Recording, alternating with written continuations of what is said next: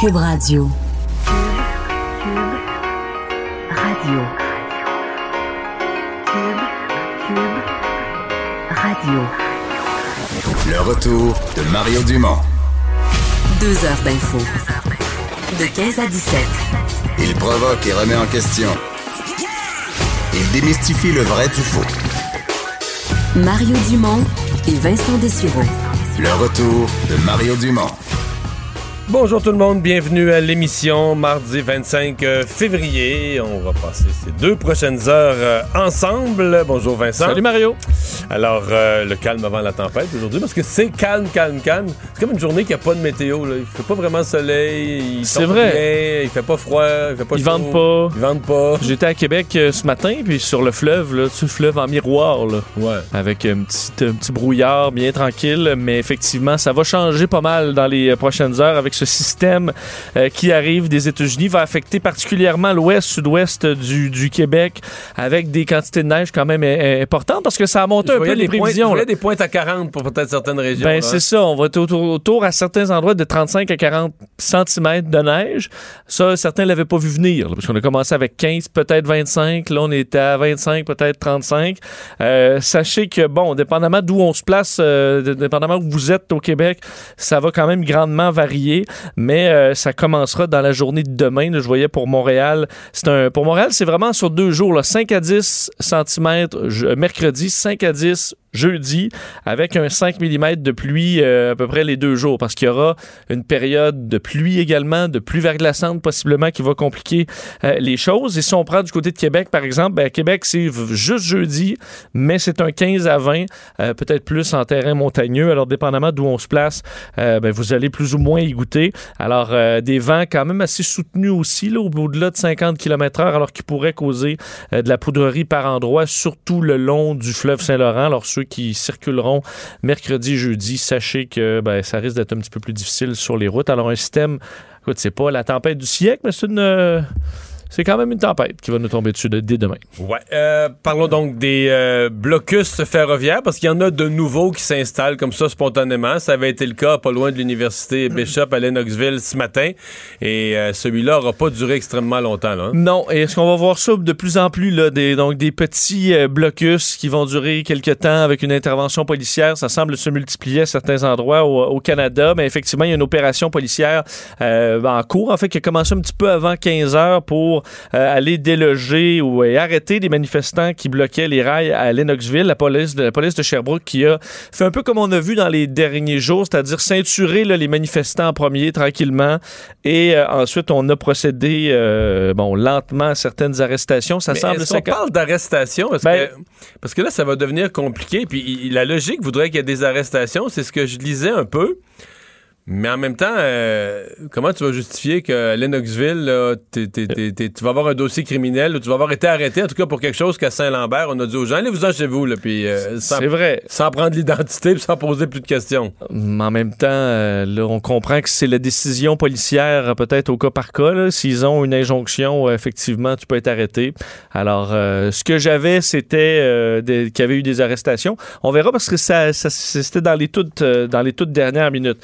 Sinon, parlant d'injonction, à euh, donc en, en- en Gaspésie, euh, injonction qui a été déposée par le gouvernement du Québec également euh, aujourd'hui pour démanteler, enfin pour demander qu'on libère la voie qui était fermée dans ce coin-là. Les Micmacs, par contre, qui avaient déjà dégagé la voie ferrée pour s'installer aux abords, alors ils sont encore présents, mais pas sur la voie ferrée.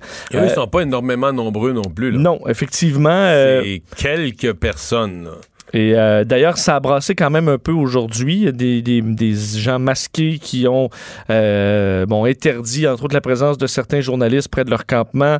Euh, ils ont accepté finalement la prise d'image, mais ça a été assez tendu. Euh, alors, bon, injonction déposée par Québec à ce niveau-là. Injonction également euh, obtenue par le Canadien Pacifique. Alors ça, c'est quand même un coin qui est important, l'injonction pour forcer le démantèlement de la barricade euh, sur la voie ferrée à Kanawake. Alors, l'injonction qui sera signifiée aux manifestants. Euh, on ne savait pas toujours quel corps policier Ouais. allait s'en occuper, Hey, ça, ça c'est pas réglé, mon cher. là. parce que c'est une situation complexe. Là, ouais. Ouais, ouais. Est-ce Qui, que- qui va faire appliquer cette injonction? Parce que l'injonction, c'est un vœu d'un juge. Oui. Un vœu d'un juge qui a force de loi, là? Et les, ben, les autorités policières ont le, le mandat euh, et le devoir de les faire euh, respecter. Tu penses que les peacekeepers vont faire ça? Ben, Ils ont je- déjà dit qu'ils le feraient pas, là. C'est Avant ça. même la veille de l'injonction, hier, ils ont déjà dit qu'ils feraient pas ça, là. Mais qu'est-ce que tu fais là, mettons, euh, t'es le gouvernement du Québec et là tu les autres- peacekeepers. euh, Penses-tu que la Sûreté du Québec va débarquer à Kanawake? ben je pense pas. Mais je pense pas. Donc on fait quoi? Là, il reste, il reste l'ultime solution. Ce matin, Gérard Deltel me disait, dans un cas extrême, là, Oui. il y a, la loi prévoit que le ministre fédéral de la Sécurité publique, dans un cas de force majeure, peut demander euh, une opération spéciale à la GRC. Ouais là, Parce que le gouvernement Trudeau va faire ça et les envoyer à Kanawake? je pense pas non plus. Bon, Particulièrement tendu avec la GRC, donc euh, ouais. Fait que euh, si c'est l'armée ça a déjà été exclu. Ouais, non, fait que si c'est pas les Peacekeepers, si c'est pas la Sûreté du Québec, si c'est pas la GRC, là, d'après moi, c'est pas le club d'hockey canadien qui va sortir. Euh, T'as raison. J'ai l'impression que ça. Fait que moi, j'ai l'impression qu'à Kanawake, j'ai l'impression que c'est une injonction sur papier. Faites l'encadrer. Ok, je comprends. Faites C'est- l'encadrer. C'est plus théorique que pratique. Ben, j'ai hâte de voir. Euh, Écoute, je- je- je- peut-être que je me trompe, là. Les manifestants y sont depuis le 10 février euh, dernier. Donc, bloquent entre autres les trains de banlieue de la ligne euh, Candiac en solidarité bon, avec la nation Wet'suwet'en. L'agence EXO, d'ailleurs, qui a mis en place on sait, un système alternatif par autobus, mais évidemment qui n'a pas la, la même efficacité. Alors, pour plusieurs personnes dans ce secteur-là, ben, c'est la- la- on commence à manquer de, de patience. La communauté euh, Mohawk, d'ailleurs, considérait cette injonction déposée par euh, le Canadien Pacifique comme étant une escalade de tension et que euh, eux n'avaient aucun projet de démanteler les barricades en ce moment. Euh, tandis que du côté de la 344, on en parlait hier, c'est bon, on l'avait complètement bloqué pour une bonne partie de la journée, mais ça a été rouvert en début de soirée hier. Les manifestants qui avaient libéré qui ont libéré une voie, alors il y a un retard, mais les véhicules peuvent quand même circuler. Alors, ça se multiplie quand même à certains endroits. Euh, des manifestations également. On a vu à l'ouest de Toronto le service de train de banlieue métropolitain de Go Transit qui euh, se dirige vers Hamilton, interrompu. Des manifestants également solidaires aux euh, chefs héréditaires qui se sont présentés sur place. Alors, c'est une situation complexe à la grandeur du Canada. Complexe aussi pour certaines villes, là, parce qu'on voit à Sainte-Terre, en Abitibi, euh, il y a une problématique reliée à- aux cours de triage qui sont remplis, là, remplis de En wagons. fait, c'est un peu ce qu'on craignait à un certain point au port de, au port de Montréal, où finalement le port de Montréal dit ben non, on a des solutions alternatives. Nous, on est quand même grand, on peut, on peut empiler pas mal de, de, de wagons, là, de, de containers, mais euh, il y a une limite la Sainte-Terre. Oui, parce que on dit normalement en une semaine, on a à peu près 300 wagons à Sainte-Terre. Là, on est à presque 1200. Euh, des wagons qui, entre autres, vont essayer de passer par la dans le but de contourner les, les, blocus et de pouvoir se rendre à destination dans certains grands centres, peuvent se diriger, entre autres, vers les marchés américains. Alors, ça fait qu'il y a des trains qui passent par là et des trains, dans certains cas, extrêmement longs. C'est ça qu'on dit. Alors, les gens en Abitibi qui, se retrouvent au passage à niveau, qui normalement attendent quelques minutes, euh, là, il y en a pour très longtemps parce que les trains euh, sont, sont surchargés, sont extrêmement longs. Alors, il y a des effets sur la circulation dans ce, en Abitibi. Et euh, au niveau politique, ça brasse encore. là. Je sais pas si tu as vu cette, euh, ce- ce- ce- cette réplique du, de, de, euh, de Mélanie Joly à euh, M. Kenney, Jason Kenney, qui accusait le gouvernement fédéral euh, ben, de ne pas réagir avec assez de fermeté et tout ça. Et elle a répondu que si M. Kenney voulait faire de la politique fédérale, ben, il n'y avait qu'à se présenter à la course du leadership du Parti conservateur. C'est ce que dit Mélanie Joly, euh, qui est ministre fédérale du développement économique. On sait que Jason Kenney, premier ministre albertain, euh, veut déposer un projet de loi euh, av- à- donc avec la reprise des travaux là, à l'Assemblée euh, législative de l'Alberta pour empêcher quiconque qui s'en prend à des infrastructures essentielles à l'économie comme les voies ferrées.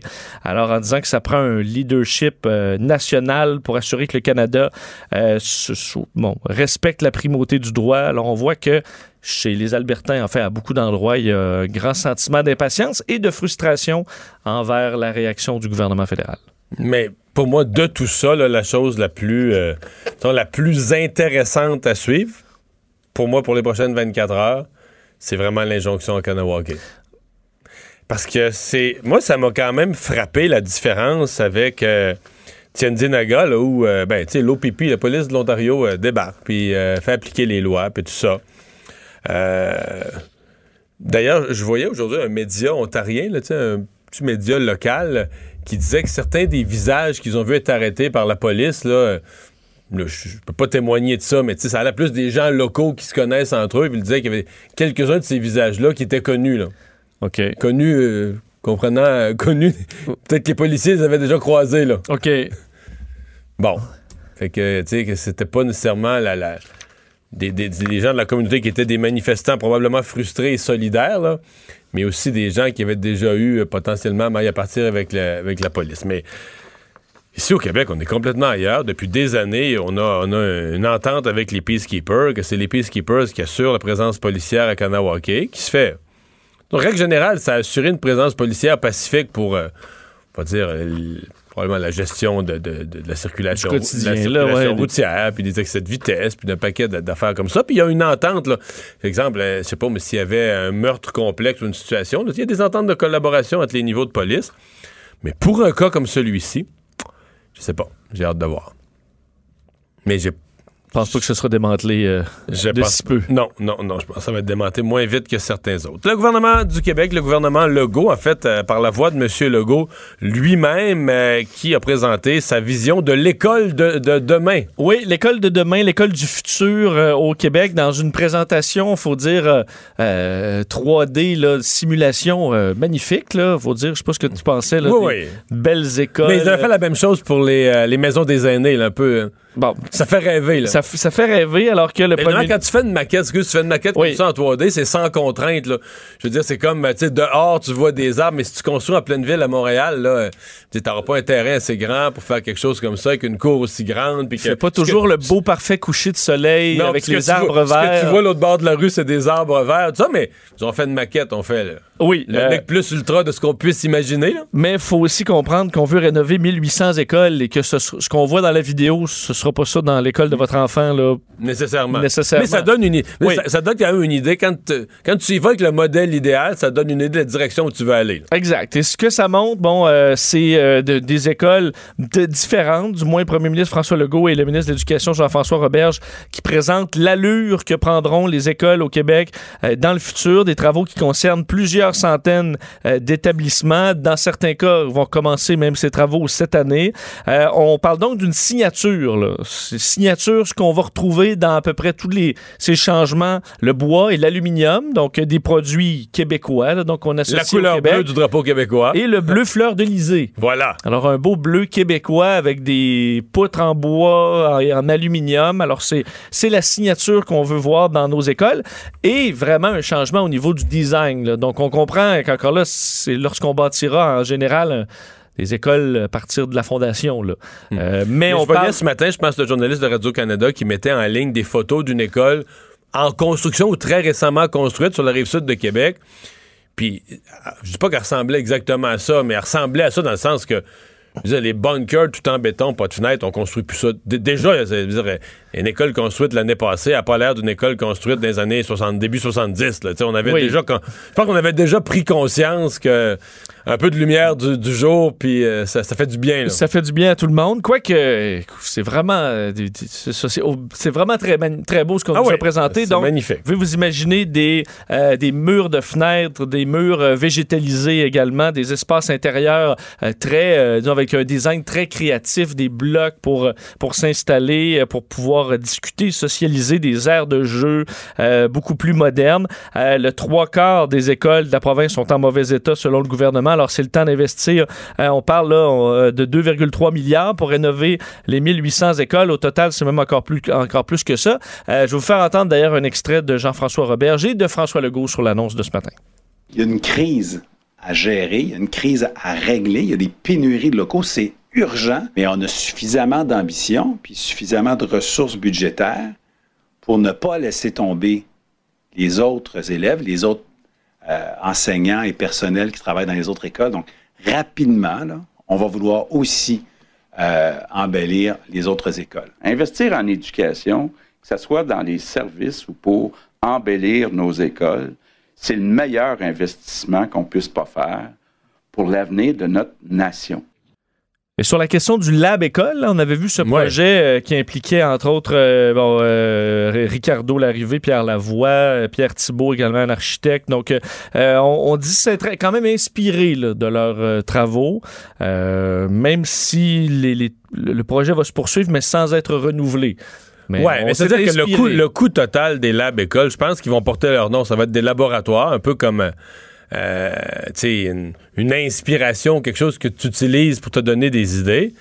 Mais on se comprend que je pense pas que tu aurais les moyens de tous les faire à, ce prix-là, à ce coût-là. le coût serait beaucoup trop élevé. euh, fait qu'il faut que tu fasses un compromis entre l'inspiration que tu vas chercher dans le lab école, mais le, le réalisme de ce qui se reproduit euh, des dizaines et des dizaines de fois.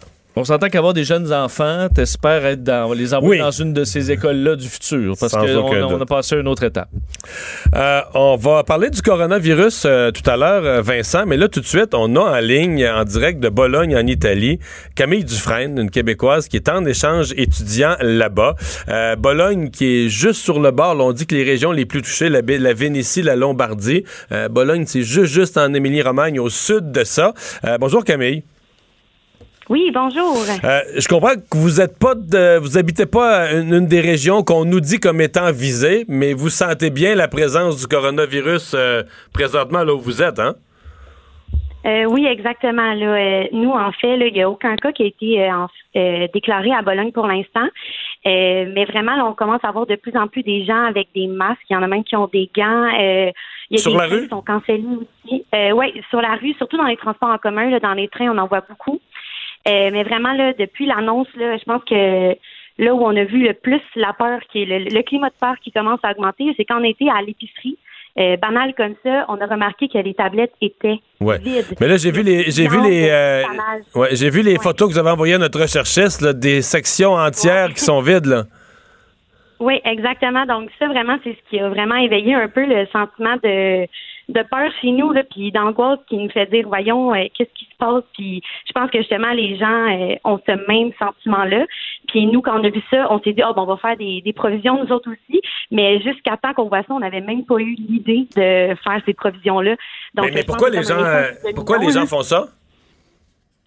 C'est une très bonne question. J'imagine peut-être, en fait, je ne sais pas, là, mais je dirais que peut-être les gens justement ont peur que Bologne tombe aussi en quarantaine puis qu'on puisse plus sortir de chez nous, puis qu'il y ait moins de, de trucs à l'épicerie. Je dis ça comme ça, mais nous, en tout cas, ce serait pour ça qu'on aurait fait des provisions là, au cas où on doit rester dans nos domiciles. là. Parce que juste un peu plus au nord, en Lombardie, puis dans, en- près de Venise, il y a des villages où carrément les gens sont en quarantaine. là. On a- je, je disais qu'il y a juste la pharmacie qui est ouverte, le reste, tout est fermé.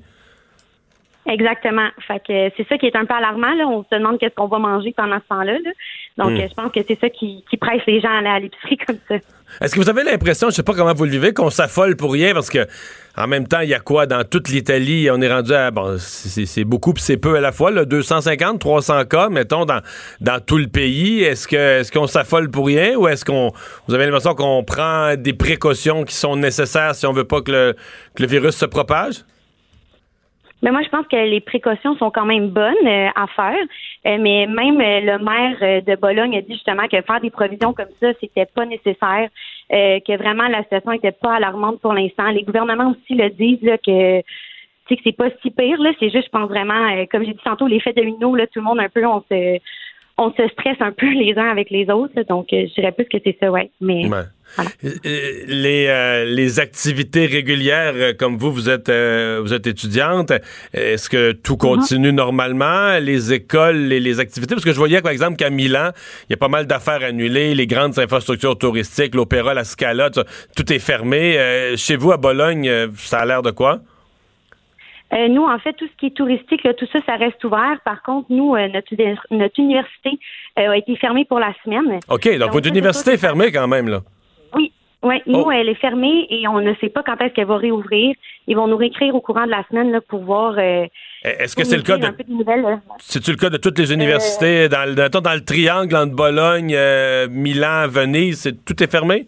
Ou mettons, au niveau Euh, universitaire? ça, ça, j'en ai aucune idée par contre. Euh, je sais pas. Je sais que la nôtre est fermée. OK. Euh, puis ils ont an- annulé aussi beaucoup d'événements qui avaient lieu parce que c'est le début des cours ici. Ça fait une semaine qu'on a commencé. Donc, il y a beaucoup d'événements de la rentrée et tout ça. Tout ça, ça a été annulé. Mais par contre, euh, l'université demeure ouverte. là, les services, les bibliothèques, les, euh, les gens travaillent. C'est seulement les élèves qui se rendent pas au cours. Là. Parce qu'on veut éviter les rassemblements. Euh, je crois que ça doit être ça, ouais. Mhm. Est-ce que ça vous. Euh, je sais pas comment vous le vivez. Est-ce que ça vous inquiète, avez-vous la- l'espoir que ça rentre dans l'ordre euh, rapidement? Parce que si on regarde ce qui s'est passé en Chine, là, c'est, ça rentre pas dans l'ordre très, très vite. Comment vous voyez la, la suite des, des choses les prochaines semaines? Euh, ben, c'est sûr que ce qui nous stresse le plus, en fait, pour l'instant, c'est que nous, c'est notre dernière session de maîtrise et on fait nos cours ici. Donc, ce qui nous stresse, en fait, c'est est-ce qu'on va être capable de terminer notre session ou on va devoir reprendre nos cours Ok, euh, parce que- revenus au Québec? Vous finiriez votre maîtrise là, au printemps. Oui, exactement. Ça Dans quel- dans- dans domaine, par curiosité? Euh, en gestion de projet, la maîtrise à l'UQAM. OK, Donc, OK. euh, ouais. Mais là- pour l'instant, on ça un jour à la fois, puis on va voir selon les, euh, les nouvelles là, de l'université qu'ils nous donnent. Comment tout ça va se dérouler? Bien, on vous souhaite la meilleure des chances pour la suite. Merci de nous avoir parlé. Merci à vous. Au revoir. Camille Dufresne, on peut pas vous les montrer à la radio, mais les photos, euh, je veux dire, il y a un grand, grand, grand bout de la section des légumes. Je pense qu'il reste trois poivrons jaunes, puis une- il reste plus rien. Les légumes qu'on veut le. Ouais, ouais, non, euh, veulent le moins. des, des tablettes entières là, qui sont complètement, complètement vides. euh. mais ça, elle a raison quand elle nous dit. À un moment donné, il y a un effet d'entraînement là-dedans. C'est que si tout le monde, mettons que mettons 10% de la population viennent vraiment nerveux, là, qu'il y a une euh, qu'il y a, une quarantaine, puis que tu sois obligé de rester chez vous. Là, ils accumulent la nourriture. Ça fait baisser le stock, ces tablettes. Toi, tu passes, même si tu n'avais pas prévu acheter plus. Ben, T'en prends plus. Ben oui. C'est le, le run on the bank, là, Ah ouais. avec, euh, un effet d'entraînement. Même Ah quelqu'un qui, qui est pas stressé du tout, ben, va se dire, ben, si tout le monde stresse, je, les, les comptoirs vont être vides. Fait que là, moi, j'ai pas le choix euh, pour que j'embarque dans la folie. J'ai pas non, le choix. c'est ça. Premier rendu là, ça devient premier, euh, premier arrivé, premier servi. Euh, parce qu'effectivement, la situation, pour faire le tour de la question du, euh, euh, du coronavirus, il y a du, du positif et du négatif, là, euh, commençant par la situation en Europe, effectivement, où ben, plusieurs sont, sont inquiets, là, évidemment, en raison de nouvelles régions touristiques qui sont touchées en Europe. Donc, on parlait du nord de l'Italie, Toscane, Sicile, en Croatie, aussi en Autriche, donc de nouveaux Ouais, mais cas. la, la Croatie et l'Autriche, une fois que tu touches le nord de l'Italie, la Croatie, l'Autriche, c'est à côté. Là. Exact. Il faut, faut se rappeler, en Europe, euh, donc euh, tu, tu circules d'un pays à l'autre, alors c'est très simple de voir euh, ces cas-là euh, ressortir un petit peu partout. Euh, donc des cas qui ne sont pas encore nombreux, on sait, à, l'exception de l'Italie évidemment, mais dans les autres pays, c'est plus sporadique, mais tout de même inquiétant. On a vu le premier ministre Giuseppe Conte qui a reconnu entre autres que ce qui avait mené à une éclosion importante en Italie, c'est une un dysfonctionnement dans un hôpital local. Il y a un endroit où on n'a pas utilisé les bonnes pratiques et on a répandu le virus plutôt que le contrôler. Alors ça, Il y a, évidemment, il y a on fait des enquête. explications un petit peu partout. Hein, parce que comme en Corée du Sud, on avait vu le nombre de cas. Puis euh, après, après une couple de jours de travail journalistique, il est sorti que c'est dans une secte, ni plus ni moins. là, il y a une- ben, pas tous les cas, mais il y a une concentration très ramassée dans un groupe religieux. Exact. Ça avait facilité la transmission euh, beaucoup. Ça avait pris du temps aussi avant que les, euh, que les autorités s'en rendent compte en raison de ce, groupe plus fermé. Euh, des pays qui sont donc en état d'alerte en Europe. D'ailleurs, aujourd'hui, les ministres de la Santé euh, de la France, de la Suisse, de l'Autriche, de la Slovénie, de la Croatie, de l'Italie, l'Allemagne et des représentants de l'Union européenne qui se réunissent pour essayer de trouver des lignes directrices sur comment réagir. Parce que pour l'instant, c'est chaque pays pour soi, mais on a une frontière commune. Alors, il faut trouver des solutions euh, communes également. Alors, c'est aujourd'hui que ça se fait. Euh, un- on sait que dans certaines communes, on déploie des cordons sanitaires. Alors, on essaie d'isoler certaines zones, euh, mais ce n'est pas toujours chose facile. Je sais pas si tu as vu ces images du vice-ministre iranien de la Santé qui lui est atteint. qui lui est atteint du coronavirus s'appelle Iraj Harirchi et lui dans la journée d'hier lors d'une conférence de presse à Téhéran on le voit euh, en, en sueur visiblement pas l'air de très bien aller là se passe la main il dégoûte Tout mouillé. et C'est- quelques heures après, on apprend qu'il est euh, testé positif au coronavirus. Alors qu'il était à côté d'autres, je veux dire, personne en autorité dans le monde de la santé du pays. Alors, euh, et alors qu'il faisait un discours rassurant, là. Euh, et puis là, Pas de masque. pas de masque et que finalement tu dis bon il avait le coronavirus d'ailleurs ça lui a permis de rappeler que le virus ne faisait pas en fait euh, ne- ne- ne- ne- était euh, égal avec tout le monde, peu importe on était qui, alors on devait faire attention, mais c'est quand même inquiétant pour la façon dont on gère la situation euh, en Iran. Dans les meilleures nouvelles, euh, un traitement qui euh, montre des signes d'efficacité, un traitement à la chloroquine, et ça pourrait être quand même un développement majeur aujourd'hui que celui-là, puisque le directeur de l'Institut Méditerranée d'infection à Marseille parle d'une étude clinique en Chine qu'on a fait dans les hôpitaux chinois qui sont atteints avec donc la chloroquine qui est un médicament qu'on utilise depuis 70 ans contre le paludisme, un médicament euh, qui aurait des effets très positifs sur les patients euh, qui combattent euh, le COVID-19. Donc en- entre le groupe qui a ce médicament et un groupe qui a des disons d'autres traitements comparatifs, s'en sortait beaucoup mieux au niveau de l'évolution de la pneumonie, l'état des poumons, le fait de revenir à l'état négatif du virus était beaucoup plus rapide. Alors, il semble avoir une, grande efficacité de la chloroquine. Et ce qui est surtout la bonne nouvelle là-dedans, c'est que ce médicament coûte à peu près rien à faire et euh, est utilisé déjà depuis 70 ans. Alors, on le sait sans danger et il coûte presque rien à produire. Alors, ce serait vraiment une bonne nouvelle si on peut confirmer que c'est efficace pour traiter le coronavirus. Euh, également, dans les euh, bon, dans la réaction de l'OMS, en- euh, OMS qui est en mission aussi en Chine a fait un bilan aujourd'hui encore une fois disant que le monde n'était pas prêt à l'épidémie et qu'on devait euh, encore mettre les bouchées doubles si cette épidémie était pour se transformer en pandémie. Et félicitait quand même le- les Chinois sur leur euh, amélioration au niveau des traitements dans les dernières semaines, même que le responsable, Bruce Aylward, le- qui, a lutté contre Ebola, entre autres, disait, si j'ai le, le COVID-19, je veux être soigné en Chine disant que c'est Ah oui. les autres pays là, au monde qui devraient se, se mettre à jour et préparer leurs pratiques. On apprenait également dans les dernières minutes qu'Air Canada euh, ben, suspendait ses vols euh, vers la Chine jusqu'au 10 avril finalement. Parce que leur date, c'était quoi? C'était mi-mars? c'était au en mars. Alors, on repousse euh, Un autre d'un mois. Euh, f- alors, c'est la décision rendue par, euh, par Air Canada. Alors que pour ce qui est des Canadiens, il y a eu quelques bonnes nouvelles aussi. 100, les 195 Canadiens qui étaient arrivés dans le deuxième avion là, qui rapatriait euh, des gens de Chine ben, ont pu retrouver leur liberté, disons, ont pu quitter la quarantaine. Ça fait deux semaines. Euh, alors, ceux qui restent encore en quarantaine, ce sont ceux qui étaient à bord du euh, Diamond Princess qui sont revenus, eux, vendredi. Alors, ils en ont encore pour un certain temps, mais les autres sont finalement euh, libres. Et François-Philippe Champagne, le, le- le chef de la diplomatie canadienne, qui rappelait aux gens de vérifier euh, sur les pages là, du gouvernement du Canada avant de voyager, étant donné que la situation évolue quand même rapidement et pour être au courant des, des, des dernières alertes par rapport puis- au virus. puis on n'a toujours pas la réponse, là, les, les tests de laboratoire pour les deux patients à, à l'hôpital de non, Chicoutimi, je toujours pense, en hein. attente. Ouais. Alors, euh, on verra. En tout cas, Faut rappeler qu'on a quand même eu quelques cas suspects qui se sont avérés négatifs tous dans tous les négatifs cas. au Québec. Ouais. Alors, euh, Là, on a deux personnes qui, qui ont fait un voyage, on, on dit pas où, on dit un voyage en Asie, là, à l'extérieur du Canada, en Asie. Et euh, donc, euh, pourrait donc euh, être à risque d'être revenu avec malheureusement le virus. Donc, on va surveiller ça. Euh, la policière qu'on a, ben, l'ex-policière qu'on a appelée matricule 728, qui euh, voulait aller en appel une, une fois. Oui, et elle ne pourra pas finalement euh, faire appel de son verdict. Vous dites, bon, on parle encore de matricule 728. Ben oui, ça remonte à 2012, hein, mais le dossier n'était pas terminé devant les tribunaux puisque Stéphanie Trudeau, donc de son, son nom, là, ne pourra faire appel de son verdict de culpabilité pour les voies de fait sur un citoyen en 2012. Là, les images qu'on se souvient d'une arrestation euh, musclée avec les propos par la suite filmés avec un téléphone où elle parlait des gratteux de guitare, des euh, hosties de carré rouge. Alors, vous vous souvenez de cette saga? Eh bien, euh, elle était... euh, bon, elle, elle contestait sa sentence de 60 heures de travaux communautaires. Vous dites peut-être pas beaucoup, 60 heures de travaux communautaires, mais c'est surtout qu'elle voulait avoir l'absolution pour éviter un casier judiciaire. Alors, ça lui a été euh, finalement refusé. On expliquait que, bon, euh, elle, le- le- le- elle plaidait qu'elle avait le droit d'intervenir et qu'elle avait utilisé une force raisonnable, mais ce n'est pas ce que le juge euh, croit. Alors, on a finalement, euh, bon, jugé qu'elle ne pouvait faire appel. Alors, le dossier est clos. Elle qui est maintenant à la retraite, le niveau Ouais. policière. Alors, voilà. Elle a payé un cher prix quand même pour cette intervention-là. Sans... Parce qu'elle, elle a.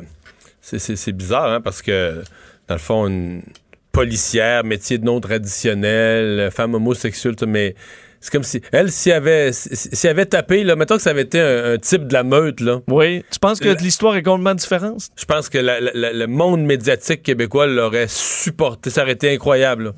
À Montréal aurait été supporté des groupes ça se serait battu pour financer ses frais d'avocat puis tout ça ben. mais là elle- C'est les carrés rouges. Ouais, elle, elle a attaqué les carrés rouges. Fait que là, il n'y a pas eu. euh, puis je suis pas en train de défendre son geste. Je pense qu'elle a fait une mauvaise intervention policière. C'est juste que à quel point on l'a méprisé, sali. Tu comprends? C'est parce que là, elle s'en est pris au carré rouge. Puis ça, c'est ça, le, le vrai crime, c'est celui-là. là, On se ça- que c'était quand même gâté au niveau du poivre de Cayenne. Là. Ah, ouais, ouais. Oui, oui, on se comprend que c'était. euh, elle en avait rôle pompon. elle en avait le rôle pompon, mais il faut se souvenir aussi que c'était. C'était pas quelque chose pour les policiers, là. C'était l'affrontement tous Ah les ben, soirs. Il y avait des casseurs tous les soirs. J'ai couvert euh, beaucoup de manifestations à cette époque-là là, et euh, c'est ça devenait difficile. Les journalistes aussi se faisaient, euh, tu veux dire, euh, taper leur caméra, euh, pousser. euh, ça devenait à un moment donné, euh, je veux dire, violent. Et, fallait euh, être patient maintenant. Ouais, fallait faire preuve de patience. On va aller à la pause. Euh, On va parler au retour euh, aux enseignants, aux représentants des enseignants. Est-ce qu'ils se réjouissent de la beauté des bâtiments dont rêve le gouvernement Legault? Le retour de Mario Dumont, le seul ancien politicien qui ne vous sortira jamais de cassette. Mario Dumont et Vincent Dessureau. Cube Radio. Ah ben ça, tu nous parlais tout à l'heure de cette annonce euh, du gouvernement du Québec, euh, vidéo à l'appui, de nouvelles écoles. Ça faisait rêver. euh, je Oui, pense. oui. Peut-être plusieurs parents ou jeunes parents qui disent Ah, ça va, ce serait merveilleux d'avoir une belle école comme ça? Ouais. Ou des grands-parents. Ou des grands-parents. C'est vrai. Ben, je pense à moi, parce que moi, j'aurais pas de- C'est vrai, oui. J'aurais plus d'enfants Ils sont trop, on- ils ont manqué le bateau. Si je goûte à ces écoles-là, c'est dans l'autre titre. On va parler tout de suite avec José Scalabrini, président de la Fédération des syndicats de l'enseignement. Bonjour. Bonjour à vous. Bon, je sais que vous allez me dire, il va falloir s'occuper des gens qui y travaillent aussi, là. Mais avant d'arriver là, est-ce qu'on est qu'on se réjouit de votre côté de ce réinvestissement dans les bâtiments?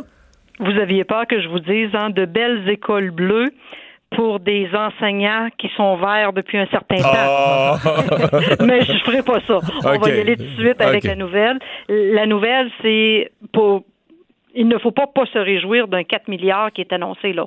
Il y a de l'argent depuis des années, on le réclame. Je me rappelle à une entrée scolaire, il y a au moins quatre ou cinq ans, notre conférence de presse de la rentrée avait été sur l'urgence de penser à nos bâtiments. L'urgence parce que des écoles de plus de 70 ans où il y a des gens qui sont malades à cause de la moisissure, qu'il y a un manque de locaux, de gestion d'espace, qu'il n'y a pas de cours d'école, qu'il n'y a pas de place pour nos spécialistes, qu'il y a encore des cours d'éducation dans des sous-sols d'école avec des gros poteaux de ciment.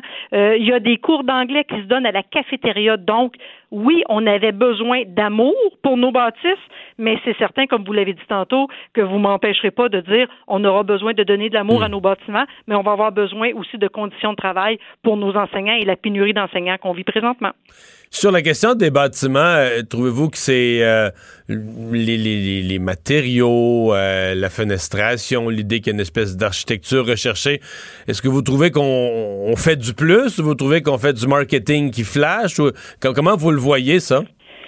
J'ai le goût de dire que si on y va avec ce que les architectes euh, du ministère ont donné comme information à nos gens dernièrement, ce serait intéressant, ce serait agréable. Mais est-ce que le Conseil du Trésor va vraiment.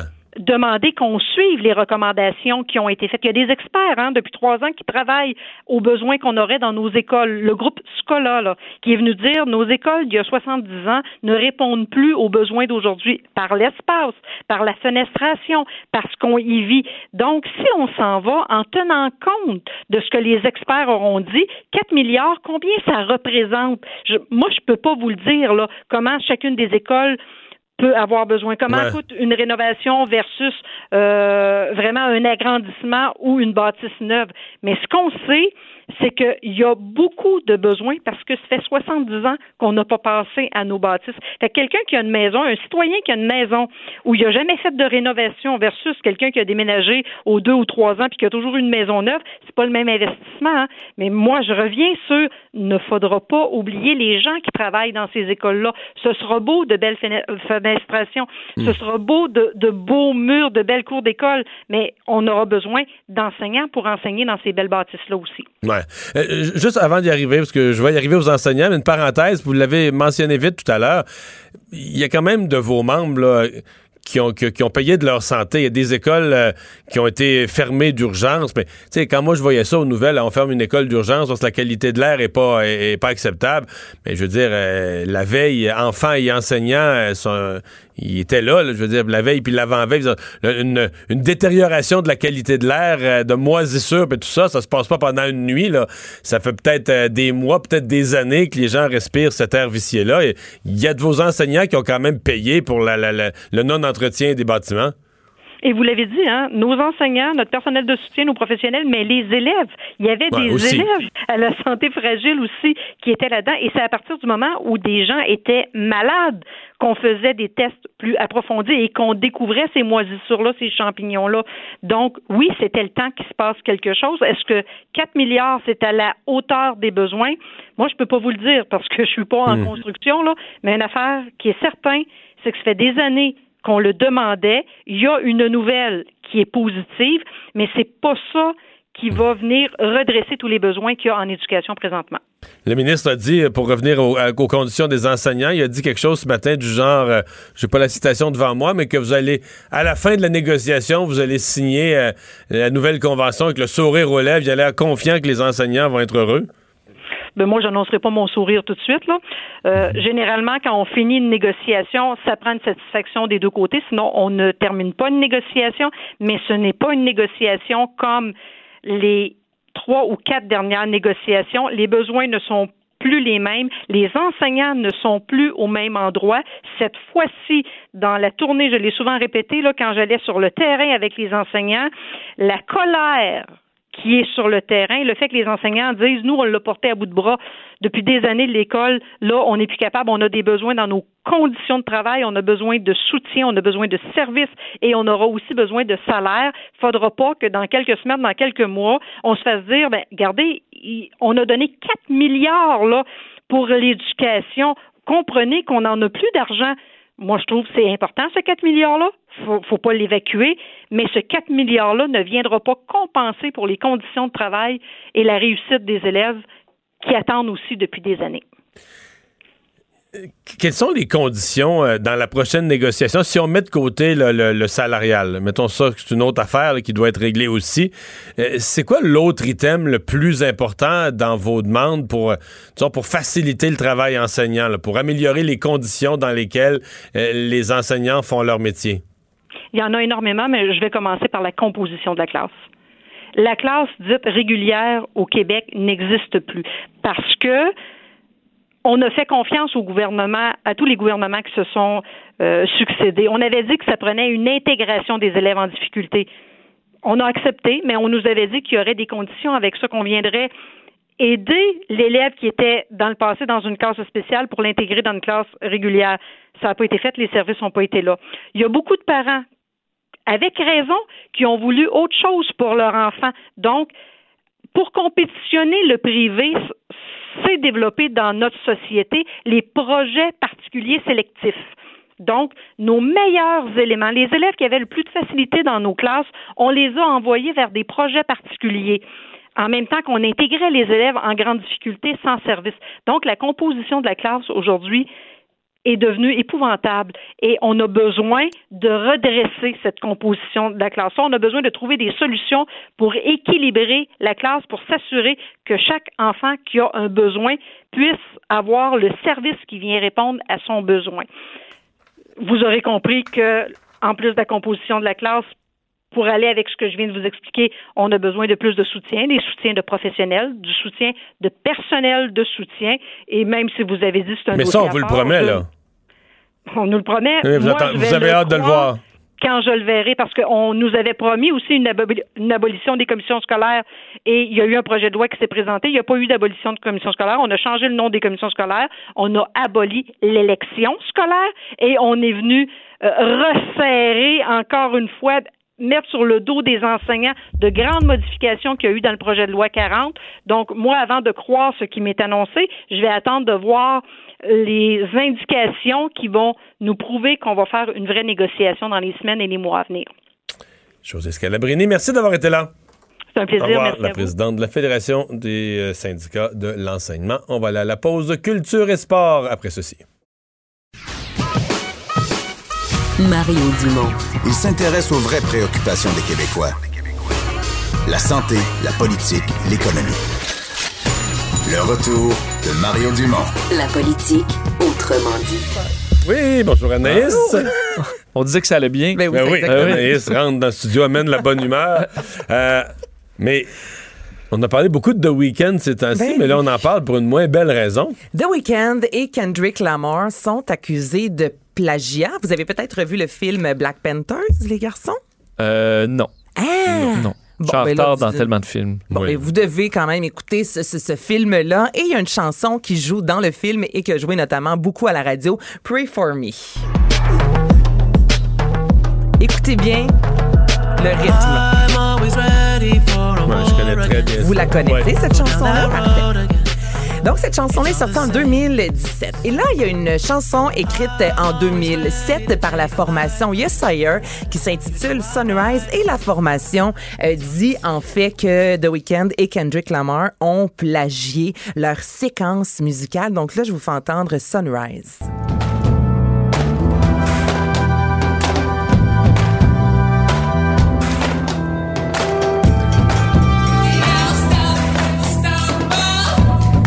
Moi, j'ai pas beaucoup d'oreilles. mais Ces affaires-là, j'ai toujours un peu la mâchoire. J'ai toujours l'impression que oui, ça sonne un peu pareil, mais. comme il y a des chansons qui se ressemblent des fois. Là. Il y a des chansons qui se ressemblent. Mais là, un plagiat.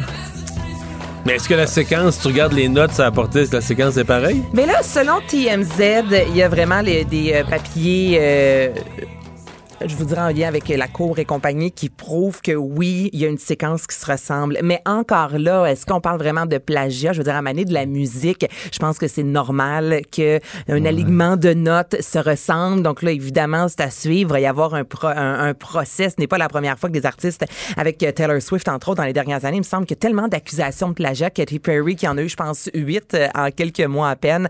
Donc là, c'est à suivre. Moi, personnellement, je trouve pas que ça se ressemble tant que ça, mais je suis un peu comme toi, Mario. Je trouve que ça se ressemble toujours un peu non à la fois. Toi, Vincent? Non, je trouve pas que ça. Non, Ben, je trouve non, avant- mais tu reconnais le beat, mais c'est sûr que ça se ressemble. Si quelqu'un fait une accusation de plagiat, il, il a trouvé une séquence de notes, il a trouvé un bout euh, qui a, qui a un parallèle à faire. Ça peut arriver, là. Est-ce que c'est identique? Ben, en fait, il y a un point là, là c'est le mathématicien, moi, qui va parler. Si, si tu me reproduis, mettons, euh, 27 notes consécutives identiques, je vais te dire, là, statistiquement, ça se peut pas te les a copiées. Je veux dire, c'est- Mais j'avoue que des beats un peu semblables sur une coupe de Sur un mesures. petit sur bout, parce qu'après ça, une fois que ça, les, les paroles se ressemblent pas, il y a pas.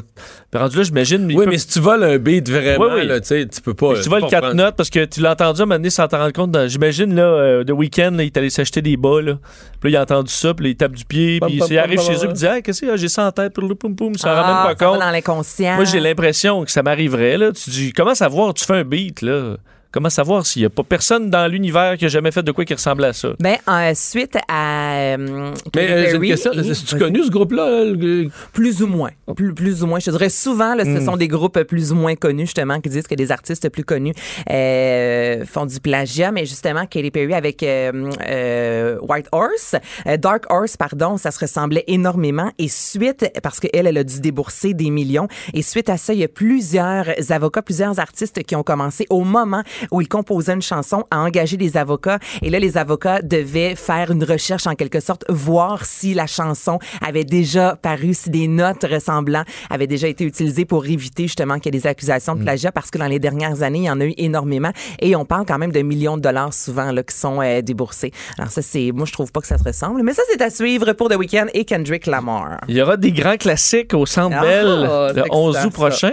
11 août prochain, les billets seront en vente ce vendredi. Carlos Santana et Earth, Wine and Fire. Alors, c'est sûr que vous allez entendre la pièce Smooth. C'est bon. Ben oui. oui. Santana, c'est ça. Cet album-là a remporté 9 Grammy Awards en 2000. Il a été 15 fois certifié disque platine. Donc là, c'est sûr que les gens vont se déhancher. Et je vais ajouter, là, c'est parce que la prochaine, moi, je sais ce qui s'en vient, là, mon Mario, je suis très, très excitée. September, ça, c'est une des chansons les plus extraordinaires de la planète Terre. Hein? Oui, mais je l'aime moins. Tu l'aimes moins? Ben oui. Mais Mario, il y a personne qui peut. Tout le monde tape du pied quand t'entends Ouais, ça. ouais, là. Il y a ouais, un ouais. déhanchement droite-gauche, droite-gauche, non? Tape des mains. Hein? Regarde, Vincent, là, j'aime Non, mais c'est que, c'est quoi, c'est 21 of September, c'est c'est qu'il y a la journée, puis à chaque fois sur Internet, moi qui suis ça pour Salut Bonjour, là, il y a toutes les vidéos, le monde, il danse sur, euh, sur, sur cette chanson-là, puis à chaque fois, ça me. Ça, ça Ben, m'égaye. là. Mais moi, je Ah, de Ouais. Mais oui, ça m'égaye. Moi aussi, ça, un samedi matin, c'est sûr que je te fais un bon café puis on fait des crêpes. Il y a quelque chose là-dedans.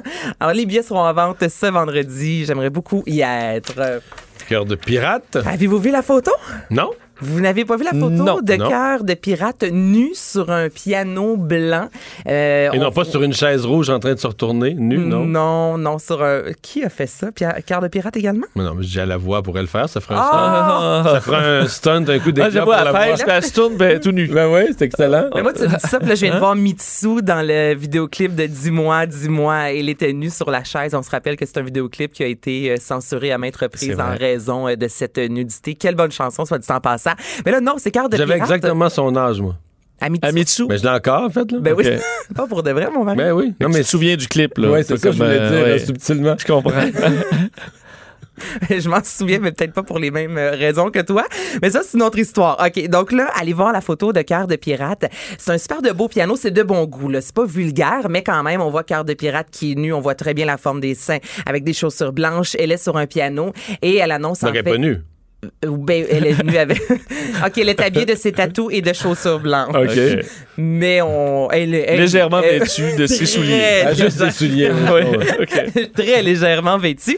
Et elle annonce en fait une tournée acoustique. Je rappelle qu'il y a quelques mois de ça, sur les médias sociaux, elle avait annoncé qu'elle allait sortir un album en 2020, disant que ça allait être un album super triste. Elle dit j'avais beaucoup, euh, j'ai beaucoup de sentiments extériorisés, beaucoup de piano, des soupirs forts. Donc là, j'imagine qu'il va y avoir des nouvelles chansons. On ne sait pas éga- vraiment euh, à quoi va ressembler ce spectacle-là? Ça a été diffusé aujourd'hui. Il y a une dizaine de dates à peine. Alors, Cœur de pirate, on l'a jamais vraiment vu en tournée acoustique, donc piano-voix. J'ai euh, hâte de découvrir un peu quelle sonorité ça aura et quelle chanson surtout elle va présenter. Mais on l'imagine facilement à piano-voix acoustique, non? Ou, ben, souvent, il y a quand même de la guitare. Il y a, Ah, ouais, ouais. juste piano-voix, c'est particulier, non? Cœur de pirate a souvent, surtout dans- avec l'album Rose, entre autres, il y a beaucoup d'arrangements, là.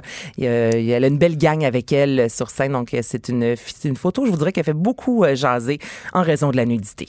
Et euh, il y aura une émission spéciale pour la première des, de la dixième saison des chefs. Est-ce que vous écoutez les chefs? J'en ai écouté, euh, pas chaque été, mais quelques, quelques éditions. Moi, j'écoute ça religieusement, toi, Ben, moi, j'écoute les, euh, les Chiefs.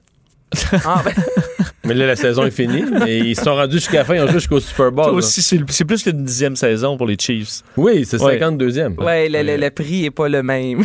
Non, je te ça. lorsqu'on Mais c'est pas ça que tu parlais de là. Non, les chefs. Ah, les ah, vrais de ah, vrais ah, chefs. ah, ça commence maintenant avec Élise Marquis. Moi, moi, j'écoute ça. je- Mais ça je- nous a fait connaître tellement de chefs. Ça nous a euh, fait connaître effectivement plusieurs chefs et c'est ça, il va y avoir le 30 mars prochain à 20h sur les ondes de Radio-Canada, les chefs, l'impact. Et là, vous allez euh, revoir un peu les chefs, savoir quel, euh, quel impact l'émission a eu dans, dans leur vie. Il y a Kim Chajar maintenant qui a le restaurant Miel, très bon restaurant, soit dit en passant. Isabelle Deschamps-Plante qu'on a vu dans deux euh, saisons, soit la quatrième et la cinquième, qui est rendue la chef pâtissière de Ricardo. Donc pour plusieurs, il y a eu des portes qui se sont euh, ouvertes à eux. Et la nouvelle saison va commencer le 6 avril prochain. Vous pourrez euh, découvrir sous peu les 13 aspirants chefs. Bon. Bon, mon Dieu, cachez votre Et enthousiasme. s'inspirer. Il faut assaisonner à toutes les étapes. Ça, ils disent ça tout le temps. Bon, Mais tu vois? Tu vois? Enthousiaste, c'est plus que de Bien l'enthousiasme. assaisonné à C'est toutes une les leçon étapes. de vie. Oui. Hein? Bon. Toutes les étapes, Marie. Merci, Pas Vincent. juste à la fin.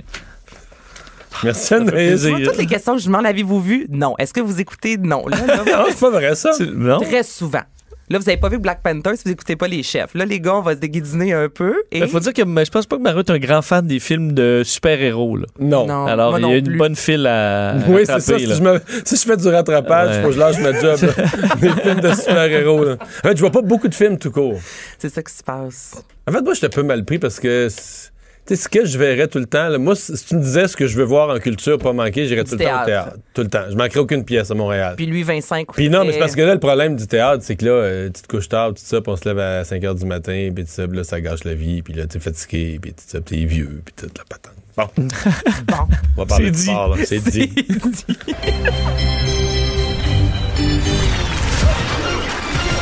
Jean-Charles Lajoie. Exprimez-vous. Exprimez votre talent. Ça passe le test. Magnifique. Jean-Charles Lajoie. Et Jean-Charles, salut! Salut Mario, comment ça va? Ça va très bien. On a assez parlé du Canadien hier. Fais-moi donc une revue euh, des, des vrais gros mouvements qu'on retient de la journée d'hier. Échange important, euh, ce qui pourrait être déterminant même pour la Coupe, peut-être, là. Ben, écoute, il n'y en a pas tant que ça, Mario. Je veux pas te décevoir. là.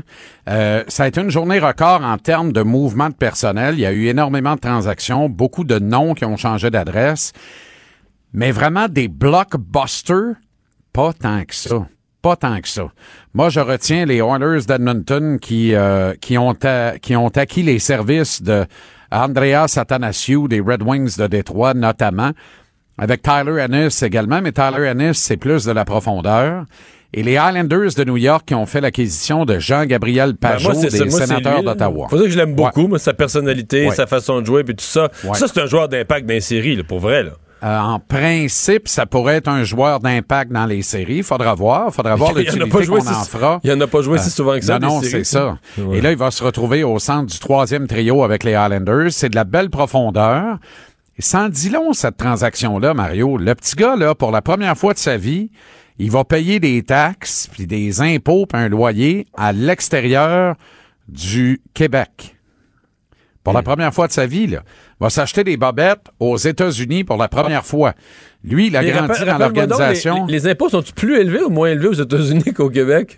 Ça dépend de l'État, évidemment. Ah. Euh, mais là, il est dans l'État de New York. Il va se faire pincer. Euh, tu sais, c'est pas là où c'est le plus. Il est pas en Floride. là. Non, non, non, c'est ça. Alors, mais quand alors, même, mais- c'est moins mais pire par Québec contre, un peu, là. Euh, C'est moins pire quand même qu'au Québec. Euh, D'autre part, c'est un- une transaction intéressante parce que lui, il est né à Gatineau. Il a grandi dans l'organisation de l'Intrépide de Gatineau. Il a gradué avec les Olympiques de Gatineau dans la Ligue junior majeure du Québec. Il a fait un court séjour avec les Saguenayens de Chicoutimi parce qu'il avait été monnayé à une date limite des transactions. Et là, il s'est retrouvé avec les sénateurs d'Ottawa. Donc, c'est un petit gars de la place, c'est un des visages de l'organisation. On monnaie ses services chèrement parce qu'on a obtenu un choix de premier et un choix de deuxième tour pour ses services. Le choix de troisième tour conditionnel, on l'oublie. Il faudrait que les Highlanders gagnent la Coupe Stanley. Je serais renversé de ça, Mario. Mais on obtient un choix de 1 et un choix de 2 pour ses services quand même. Alors... Donc, on euh, paye cher. Et, oh, les Islanders ont payé très cher, ce que Lou Lamoriello fait rarement. Mais le plus important, ils le signent ensuite pour 30 millions, 6 ans. Et là, à Ottawa, on bugle, évidemment, parce qu'on dit, c'est le visage, un des visages de l'organisation, vous l'échangez, plutôt que de le garder ici puis de le signer pour toujours.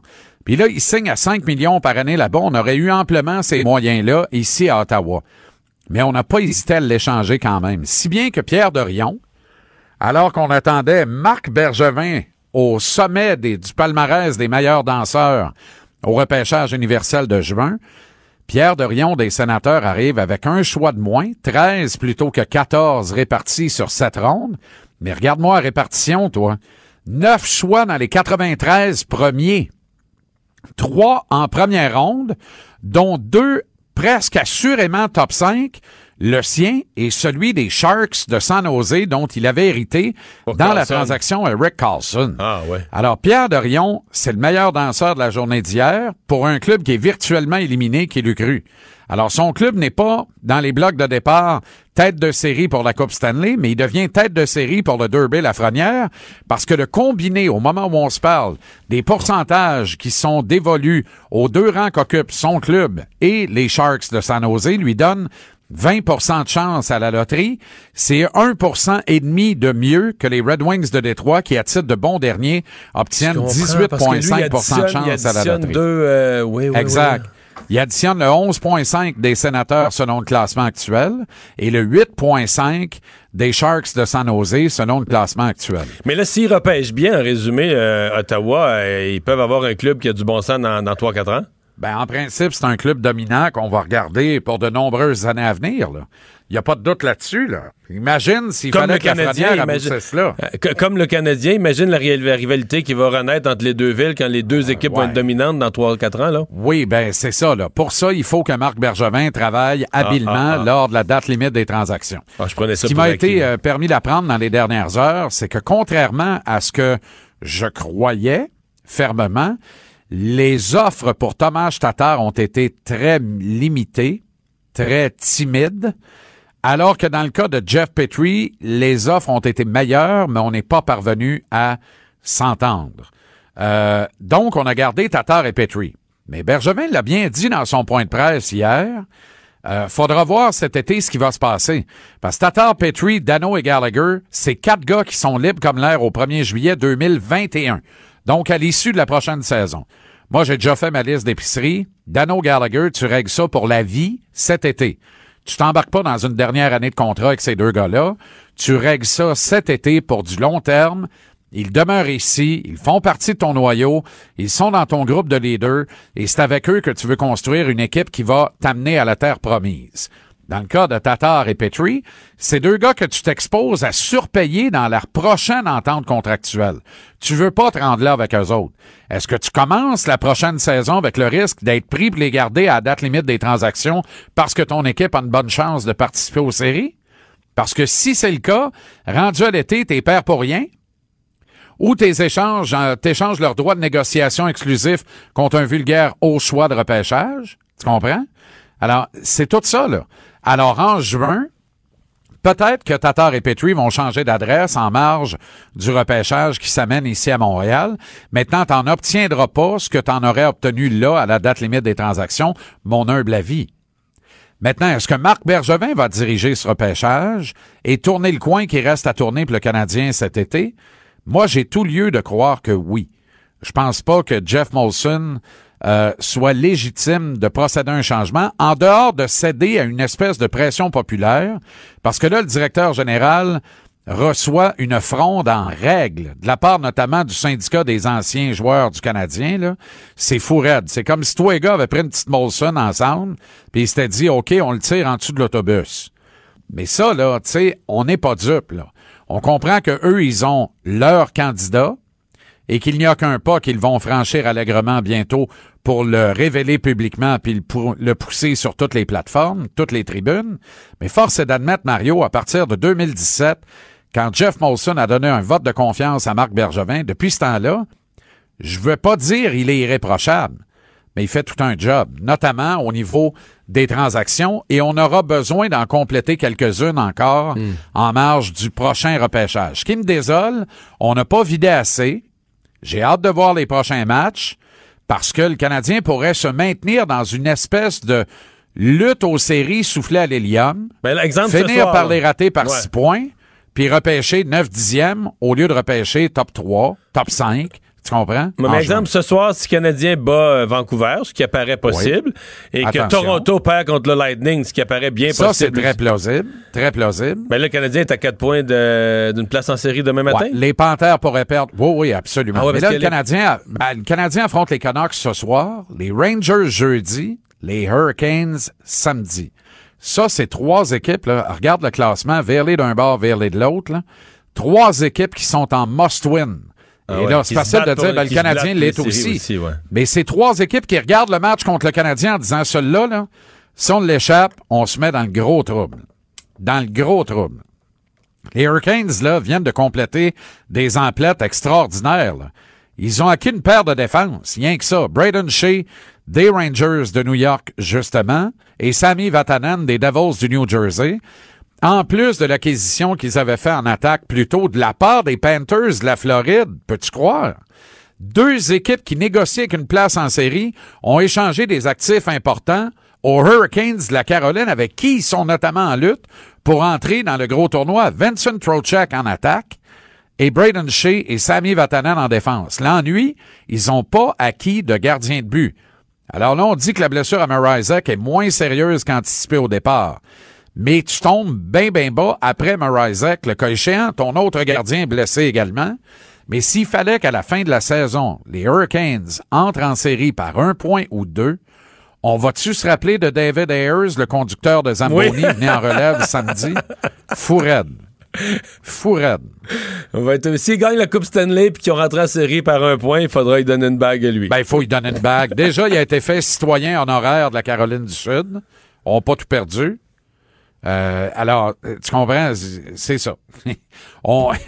Puis, tu sais, fie-toi sur les Hurricanes pour récupérer ça sur Oui, le plan sais. marketing. Je sais, c'est les meilleurs Ils sont absolument extraordinaires. Pas mal les meilleurs de la Ligue, effectivement. Il nous reste 10 secondes. Le Canadien gagne ce soir. T'as pas l'air convaincu par tout, là.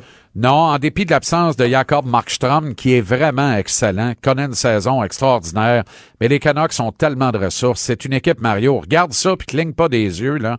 La transition de la rondelle, tout le temps, tout le temps, tout le temps, le fast break, le breakout, tous les qualificatifs dans mauvais chinois sont bons, là, pour illustrer comment dans toutes les phases du jeu, ils sont beaux, beaux et bons. C'est très excitant de regarder cette jeune équipe avec un jouer, des nôtres, notamment ouais. Antoine Roussel. Tu sais, je les ai vus jouer une fois cette saison.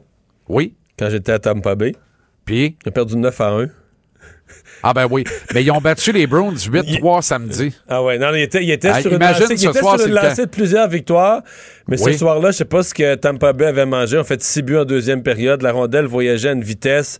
Euh, toutes les lancées étaient dans le coin des buts. C'est, disons que Vancouver s'est retrouvé euh, en dehors du match euh, tout à coup. euh, Ben, le lot d'une jeune équipe comme ça, là, tu peux te faire planter 9-1 contre un des bons clubs de la Ligue et battre un meilleur club encore le lendemain 9-3. Et c'est arrivé à cette équipe. Fait que tout peut survenir ce soir. Les Canucks ont pas un moyen de perdre ce match-là. Ils le savent très bien. Puis je peux te dire une chose, ils sont prêts. Même s'ils sont en ville depuis dimanche soir tard, personne n'est sorti faire la fête hier dans cette équipe. Tout le monde a respecté un certain couvre-feu et les joueurs sont prêts pour le match de ce soir. Le Canadien est mieux d'attacher ses patins serrés. Et traditionnellement, quand le GM ne t'aide pas à la date limite des transactions, l'équipe connaît toujours un petit euh, redout. Tu comprends? Alors moi, je m'attends pas à grand-chose du Canadien pour l'ensemble de cette semaine-ci, puis on verra pour la suite. Carl Larsner va être là. OK. À demain. Bye. Salut. Le retour de Mario Dumont. Pour nous rejoindre en studio, Studio à commercial cube.radio. Appelez ou textez 187 Cube Radio. 1877 827 2346. On est de retour, Vincent, et dans l'actualité, on surveille euh, des injonctions et on avait déjà une obtenue par le CP euh, pour Kanawaki, puis on vient d'en avoir une autre. Oui, euh, c'est euh, en fait, le, tribunal a accepté l'injonction demandée par le gouvernement du Québec pour libérer la voie ferrée à Listougouge en Gaspésie. Euh, les Micmacs, on sait qu'ils s'étaient installés sur euh, les, rails, euh, mais qui avaient, alors, alors que le gouvernement du Québec avait demandé l'injonction, s'étaient déjà retirés là, de, la, de la voie ferrée. Alors, ils étaient aux abords, euh, mais euh, le gouvernement du Québec bon, a quand même obtenu son injonction euh, qui était demandée pour une durée de 10 jours, donc jusqu'au jusqu'au 5 mars à 23h59. Alors, bon, on verra si si intervention ou pas dans la mesure où c'est libéré. Alors, Donc, ça semble pas être de la même complexité que Kanawaki. Non. Pour l'instant. Exact. Euh, autre journée, en fait, deuxième consécutive très négative sur les marchés boursiers. Oui, le, entre autres, ben, les principaux indices boursiers qui ont encore chuté euh, de façon importante. parce Autant qu'hier? Ben, pas loin, parce qu'on est à presque 900 points, là, si tu prends le Dow Hier, Jones. c'était 1000, ouais. Hier, c'était Fait que 1000. Ça fait presque 6, fait 6 en deux jours. En fait, on est là depuis vendredi, on est pour le Dow Jones à moins 8% et euh, à moins 10% on parle d'une correction boursière. Là, on n'est pas loin de parler vraiment d'une correction euh, au niveau de, de la bourse. Alors euh, qu'il y a quelques heures, je pense qu'on travaillait sur l'émission enfin, en après-midi et c'était à 5, moins 500. Alors ça a presque doublé là, les pertes en l'espace de quelques heures. Euh, évidemment, beaucoup de stress relié au coronavirus. Je vais vous expliquer peut-être en partie une des réponses de cette réaction là, dans les dernières heures. Vous dire par contre que chez nous, on a des bonnes nouvelles, comme quoi les deux cas euh, au, euh, à Chicoutimi se sont avérés négatifs finalement. Alors, Donc, toujours pas de. Toujours pas de cas au Québec. Les seuls Québécois, c'est les quatre qui étaient à bord du, euh, du Diamond Princess, à bord du bateau de croisière au large du Japon. Exact. Là où euh, il y a peut-être euh, des mots euh, inquiétants, je vous parlais de l'OMS tantôt, évidemment, qui, qui sont assez inquiets, mais aux États-Unis, les autorités de, de, de, de- santé publique ont aujourd'hui de disons, demander aux Américains de se préparer. On voit que les autorités américaines veulent tranquillement, je pense, rentrer dans la tête des Américains que ce sera probablement une pandémie de, de coronavirus et Mais donc, ce sera pas évitable d'en avoir des cas puis de vivre avec ça. puis- Exact. Et de se préparer au pire, en espérant le meilleur, mais de se préparer au pire. C'est ce que dit donc euh, aujourd'hui les. Qui ont- euh, qui ont demandé d'ailleurs euh, des milliards, 2-3 milliards. Oui, oui. Ouais, ben ils ont. Pour leur, leurs exercices de préparation. J'ai vu ça quelque part. Parce que le docteur Nancy Messonnier-Nair, qui est allé aujourd'hui donc expliquer que les Américains devaient, puis éc- écoute bien quand même les mots qui sont assez, bon, assez importants, elle dit les Américains devraient se préparer à de sévères perturbations de leur vie de tous les jours. Euh, alors que la menace du coronavirus euh, ben, menace de se changer en pandémie. Alors, on explique qu'il n'y a pas de vaccin pour le COVID-19, alors qu'il n'y a pas vraiment de médicaments pour le traiter. Alors, ce sera les, les, disons, les traitements non pharmaceutiques qui seront un, outil important. Mais on dit que si jamais ça devient une pandémie sévère, ben là, il faut se préparer à, par exemple, faire l'école à la maison, euh, faire de la téléconférence. Alors, on dit les compagnies peut-être commencer à penser à certains plans de garder les employés à la maison, euh, les garderies qui pourraient être fermées, les communautés qui euh, devraient annuler des euh, réunions de masse, que le système de santé devrait peut-être se préparer à faire de la télémédecine carrément et du triage à la maison. Alors pour dire est-ce que je me rends à tel ou tel centre euh, hospitalier ou pas, donc de pouvoir le faire peut-être en ligne ou par téléphone, euh, de se mettre en quarantaine soi-même lorsqu'on a des symptômes. Alors vraiment, on commence à avoir un discours pour dire on préparons-nous à ça parce que ce n'est pas exclu que euh, ce- la situation se transforme en pandémie sévère et que ça arrivera aux États-Unis alors qu'ils ont quand même un peu plus de fait 14 cas confirmés aux États-Unis. Non, mais c'est ça qui est, qui est un peu ahurissant. C'est que sur une population de 330 millions. Il y a juste 14 cas. 14 cas. D'ailleurs, il y en a quelques-uns qui sont déjà guéris, je pense. Là. Absolument. Alors, c'est ça, s'il n'y a pas eu de grande, mais on voit à quel point en quelques jours, la situation peut virer de bord dans des pays industrialisés comme la, la Corée du Sud ou euh, l'Italie. Ouais. Puis c'est- moi, c'est l'Italie. C'est-à-dire que tu dis là, euh, mettons, je suis curieux de voir combien il y a de vols Milan vers, je sais pas moi, New York, là, c'est des, des villes américaines, euh, Venise vers des Ben villes oui, américaines. c'est énorme. Fait que là, c'est c'est des milliers de passagers à chaque jour qui transitent. Fait que là, sais quoi la probabilité qu'il en passe pas un qui a été en contact? C'est c'est là que le, le- le risque devient, euh, devient très élevé. Euh, les, euh, on a parlé la semaine passée de l'interdiction pour l'été prochain des trottinettes à Montréal. Et là, la compagnie Lime euh, a, pas, a pas dit son dernier mot. Non. En même temps, est-ce que je suis un peu désespéré? Là? Lime et Bird, donc on se souvient, l'été dernier, c'est Lime qui s'est installé dans ce projet pilote de la ville de Montréal qui n'avait pas porté fruit hein, finalement parce que la ville avait préféré ne pas aller de l'avant euh, pour l'été prochain, disant que euh, seulement 20% des trottinettes étaient stationnées aux bons endroits. Alors on mettait fin à ce, ce- ce projet pour 2020 sans l'exclure pour le futur, là, si on était capable de trouver des solutions aux différentes problématiques. Mais voilà que Bird et Lime maintenant demandent aux, euh, à leurs clients et aux citoyens là, de s'impliquer dans ce débat-là. Dans un courriel envoyé à leurs utilisateurs, euh, on demande aux Montréalais, bon, où évidemment avait lieu le, le projet pilote, de soutenir le retour des trottinettes. Alors, on explique dans le message, si l'accès aux trottinettes électriques en 2020 est important pour vous, veuillez informer la mairesse Plante et les Mais ça autres peut représentants marcher. de la ville. C'est-à-dire que. Non, ça peut marcher. La mairesse n'a probablement pas d'idée. Mais moi, ce que j'ai vu, c'est qu'une part des utilisateurs de ces services-là sont décrinqués. Là. C'est ceux qui ont aimé ça, ont aimé ça pas à peu près. Là. Oui. Non? Oui, C'est- ben, moi j'ai aimé ça, mais dans d'autres villes, là, en voyage, mais pas ouais. ici avec les routes défoncées. là. Je trouvais que c'est à Montréal, euh, ça, ça se portait pas bien. Dans Mais- des installations en Floride, t'as des pistes cyclables partout. Mais d'ici quelques années, on va avoir reconstruit la ville. Elle va être prête à accueillir les trottinettes, non? Mais pendant ce temps-là, euh, on peut attendre parce que c'est- c'est plus difficile. Et surtout, c'est que on Le- est- Compte tenu de la grosseur des roues des trottinettes, il y a plusieurs trous dans les rues qui sont plus profonds que la- la- la- l'épaisseur de la roue. Là. Oui, puis c'est qu'on n'a pas voulu embarquer. Tu sais, quand tu t'embarques ou t'embarques pas là-dedans, là. Donc, soit t'embarques, puis le principe, c'est que la trottinette, tu laisse n'importe où, puis la personne la reprend, ou tu veux pas ça.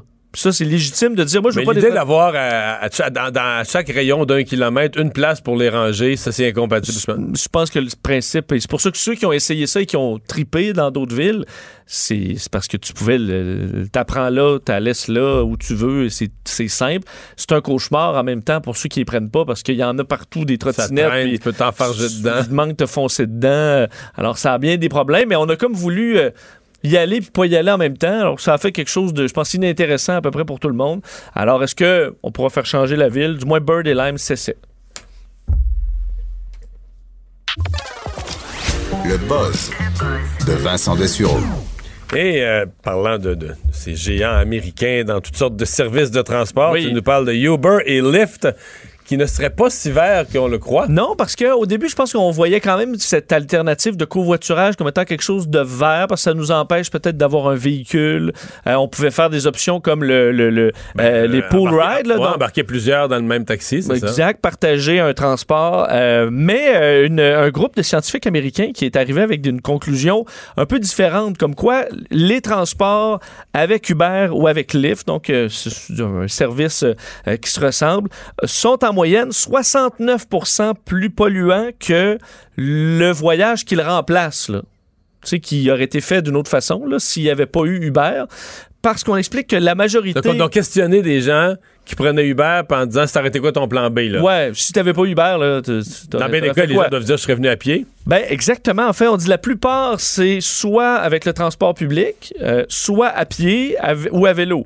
Alors déjà, tu rajoutes plutôt un véhicule à essence alors que beaucoup de ces petites distances auraient été faites sans. Ou euh, les autres, il ben, faut comprendre que ça fait des voitures qui... Sais, la voiture chez vous, je comprends que tu l'as la voiture puis qu'elle produ- mais elle circule pas à la journée longue nécessairement pour aller te chercher. Elle est là, là. Tu la prends et euh, tandis que le véhicule Uber va quand même faire une distance pour aller te chercher, pour aller chercher d'autres personnes, peut zigzaguer quand même un peu dans la fait, ville. fait du kilométrage inutile. C'est ça, dans certains cas. Faut, alors, la somme de tout ça fait que c'est 69% plus polluant que le, le- le- le transport que ça remplace, du moins selon les chiffres avancés aujourd'hui. Parce Et que là, on présume que les gens prendraient pas un taxi traditionnel. ben, ils vont le prendre. C'est là, encore là, c'est une moyenne. Donc, oui, il y en a qui vont dire, ben, j'aurais juste pris un taxi, puis ça consomme autant. Euh, mais aussi, c'est qu'on explique qu'on a voulu insta- instaurer euh, le covoiturage, donc les, le, le, le, le, le- le Uber Pool, qui permet. ça de marche par- pas fort, ça? Ben, c'est que personne n'utilise ça. Ah non? On dit même les milléniaux, là, tu sais, tu veux vivre là, de paix, puis par de partage, hein, mais euh, ils veulent pas voir d'autres personnes. Alors, ils prennent très peu ce service-là, même s'il est disponible. Alors, Hubert dit, ben, nous, on l'offre le service, c'est que les gens ne le prennent pas. Et ils font des incitatifs aussi pour des Ben, véhicules Greta, elle électriques. prend, c'est sûr. Mais je suis pas sûr qu'elle veut tant voir de monde. Ah non? Dans le taxi? Je sais pas. Mais on dit on veut qu'il y ait plus de voitures électriques dans ces services-là et que ça, ça pourrait aider. Mais, Mais pour donc, l'instant, le n'est gain environnemental n'est pas. euh, Il est pas là super. pour l'instant. Ça prendrait des véhicules électriques. Il faudrait qu'on partage. Il faudrait qu'on s'endure. Bon. Tentative audacieuse pour la NASA. Oui, parce que je sais pas si vous vous souvenez, euh, le, le- le- le- le- la mission InSight de la NASA qui a envoyé une espèce de sonde sur la surface de Mars Ouais. et qui fait toutes sortes de tests avec un entre autres euh, en, en sis- en sismologie et devait percer un trou dans la surface de Mars, 16 pieds de profond, un thermomètre, pour aller prendre des mesures sur la température de la planète. Le problème, c'est que cette petite drill-là, là, perceuse, euh, a bloqué après à un pied, alors qu'elle devait se rendre donc beaucoup plus profond, parce que le sol... Hey, tu sacrer? Moi, je que c'est ma, perce- ma perceuse jam, mais tu comprends, je peux la démancher. Là. Mais tu sais, quand, Ouais. mais quand cette distance-là, là, tu... tu peux même pas donner un coup de pied, là. non, non, c'est ça. Non, parce que c'est très, très loin. Et euh, alors là, Donc, ils, qu'est-ce que tu fais? ben, ils essaient de... de ben, en fait, toi, qu'est-ce que tu... Admettons, t'es pogné, là. Ben, moi, je connais pas ça, je pourrais juste sacrer. Mais admettons, tu vas-tu avoir tendance à, je sais pas, y donner un coup dessus? Ben, tu peux reculer, là, tu peux, tu peux spinal. Mais reculer, il- ça marche pas. Tu vas-tu, mettons, Et Là, parce que là, d'avoir toute la sonde est pognée là, là. la sonde est pognée là. Master a l'air à dire, ben moi, je- tu, toi, tu varches-tu, ça... Tu pousses, tu pousses. Tu pousses. Tu pousses, oui. Tu pousses. Oui, Ben, ben, c'est ça littéralement. que la NASA veut faire. Ils vont prendre le bras du robot pour aller peser sur la... mais alors que ça n'a pas été conçu pour ça, là. Ils ont juste regardé les options et là, ils vont utiliser le consulté bras. Master parce qu'ils font... Je pense. Il dit, toi, t'as déjà fait de ça d'une salle de bain. euh? Ils ont-tu des vis étoiles ou plates? C'est ça ma vraie question. Je moi. sais pas. Mais là, ils vont utiliser le bras pour aller appuyer sur le tout pour essayer que ça recommence à percer. Une opération qui va, parce que là, ils doivent se pratiquer et faire ça pendant les prochaines semaines. Essayer de voir si ça va marcher, mais c'est une façon d'essayer de débloquer la sonde montrant que la NASA désespère pas, même si ça fait un an qu'ils travaillent là-dessus, un an à gosser sur la, sur la perceuse. Alors que le reste de la mission a quand même un succès parce qu'entre autres, au niveau de l'activité sismique, on vient de, de- de dévoiler qu'on a détecté 450 tremblements de Mars, donc des tremblements euh, de Mars. Là. Et, euh, On et on est à la fois surpris parce que, surpris de deux choses, il y en a euh, plus qu'on pensait, mais ils sont moins intenses que qu'on pensait. Entre autres parce qu'il n'y a pas de plaque tectonique sur Mars, mais c'est le, bouillonnement interne du, magma et qui se refroidit, qui cause des, euh, euh, des tensions à certains endroits et qui cause de petits tremblements de terre ou tremblements de Mars, le plus puissant étant de 4 sur l'échelle de Richter. Alors, euh, ben, ça permet d'en savoir davantage. Je sais pas ce que ça ça donne nécessairement, mais on permet, ça permet de comprendre euh, ce que peut-être était notre planète il y a quelques milliards d'années, parce qu'il y a des similitudes. Bon. Mais il y a, comme il n'y a pas d'eau sur Mars, il n'y a pas de tsunami après un tremblement de terre. Non, il y a peu de danger. Ben, il y a un peu de d'eau gelée, là. Ah oui? Mais ça bouge pas. Euh, YouPorn, t'es- souvent ta dernière euh, touche un site de, Ça- de- de pornographie. ça arrive, ça arrive. Je dis ça de même. là. YouPorn qui s'inspire de TikTok. Oui, euh, on sait que TikTok, c'est... euh, mais- TikTok, je m'en souviens jamais ce que c'est. Bon, c'est euh, en fait, en fait c'est des vidéos que tu dis swipe, là, donc euh, il en part un dès que tu, tu passes l'autre, et avec un algorithme, ça finit par te donner ce que tu es supposé vouloir voir. là. Alors si toi tu veux voir des, du monde, en fait général, c'est vu que c'est très jeune, des jeunes qui font des chorégraphies, ben là, tu vas voir des chorégraphies, des voyages, tu vas faire. Alors l'algorithme essaie de te donner une programmation qui t'intéresse, tu fais juste swiper un, des vidéos, des vidéos, des vidéos, et il y a une culture un peu particulière sur TikTok où tout le monde va se refaire des petits défis, euh, utiliser les mêmes musiques euh, qui sont populaires. Alors ça, c'est vraiment populaire. Et Je dis pas que t'es pas un bon vendeur, mais comme c'est là, je m'abonne pas. non, mais c'est. ouais. non, on a un pays libre, mais comme c'est là, Oui. je m'abonne pas. Mais je te mais- dirais que c'est vraiment plus pour les, les gens du secondaire. là. OK. OK? Je pense que tu vas pas trouver. Je suis pas un clientèle cible. Pas nécessairement. Je suis pas d'accord. Je suis pas d'accord. Pour vrai? Ben, hey, Mario, Mario serait viral. Mario, c'est pas un TikTok, il est viral en même Ah, pas une moi, semaine. ouais, mais- toi, toi, avec un sûr. ah ouais, d'après moi, t'es viral vite. Pas Mais maintenant, moi, pour en regarder, là, OK. Non, oui. Bon, c'est ça. Alors, Donc là, pourquoi dire- YouPorn s'est associé avec TikTok? YouPorn va Pour faire- intéresser les vieux comme moi, c'est ça? Oui, non, mais l'idée, honnêtement, je la trouve très intéressante. C'est que là, ceux qui, ça m'est jamais arrivé, mais qui arrivent sur un site de pornographie, là, ils doivent aller cliquer sur des vidéos, puis faire une recherche. Puis là, tu cliques, tu pèses sur pause, tu vas en voir un autre. Ça demande euh, du travail. Tandis que le faire un peu à la du travail, à la TikTok, c'est que tu auras une option donc avec YouPorn sur l'application où ça part automatiquement une, vid- le- le- le- une, euh, une bande-annonce, disons, de ta vidéo et tu peux tout simplement... Ça part automatiquement, tu es en train de montrer tes devoirs à ta mère. Non, non, non, mais c'est quand tu l'ouvres, là. Quand tu Maintenant, elle entend crier dans le téléphone. Non, non, mais faut que tu l'ouvres. Et là, tu peux juste swiper, donc tu, tu- tu passes d'une vidéo à l'autre. Et si tu vas vers la gauche, tu peux voir la vidéo euh, intégrale. Donc, tu, n'as pas à choisir rien, tu fais juste passer les vidéos. Et le, encore là, l'algorithme qui fait du machine learning, alors l'apprentissage automatique, va finir par savoir ce que tu aimes et va éventuellement te donner juste ce que tu aimes. Alors, tu n'auras pas besoin de faire de recherche. Tu ouvres ton YouPorn euh, et tu fais juste passer d'une vidéo à l'autre et tu vas toujours être content. Si l'algorithme fonctionne bien, évidemment, ça reste à voir. Mais eux disent maintenant, les gens consomment de cette façon-là, avec le, le- quelque chose, même avec les euh, stories sur Instagram, par exemple, c'est une après l'autre très rapidement. T'as pas à aller, je vais aller voir ce que Master a mis, je vais aller voir ce que toi t'as mis. Ça se fait euh, facilement. Alors, transposer ça dans le monde de la porno, pourquoi pas?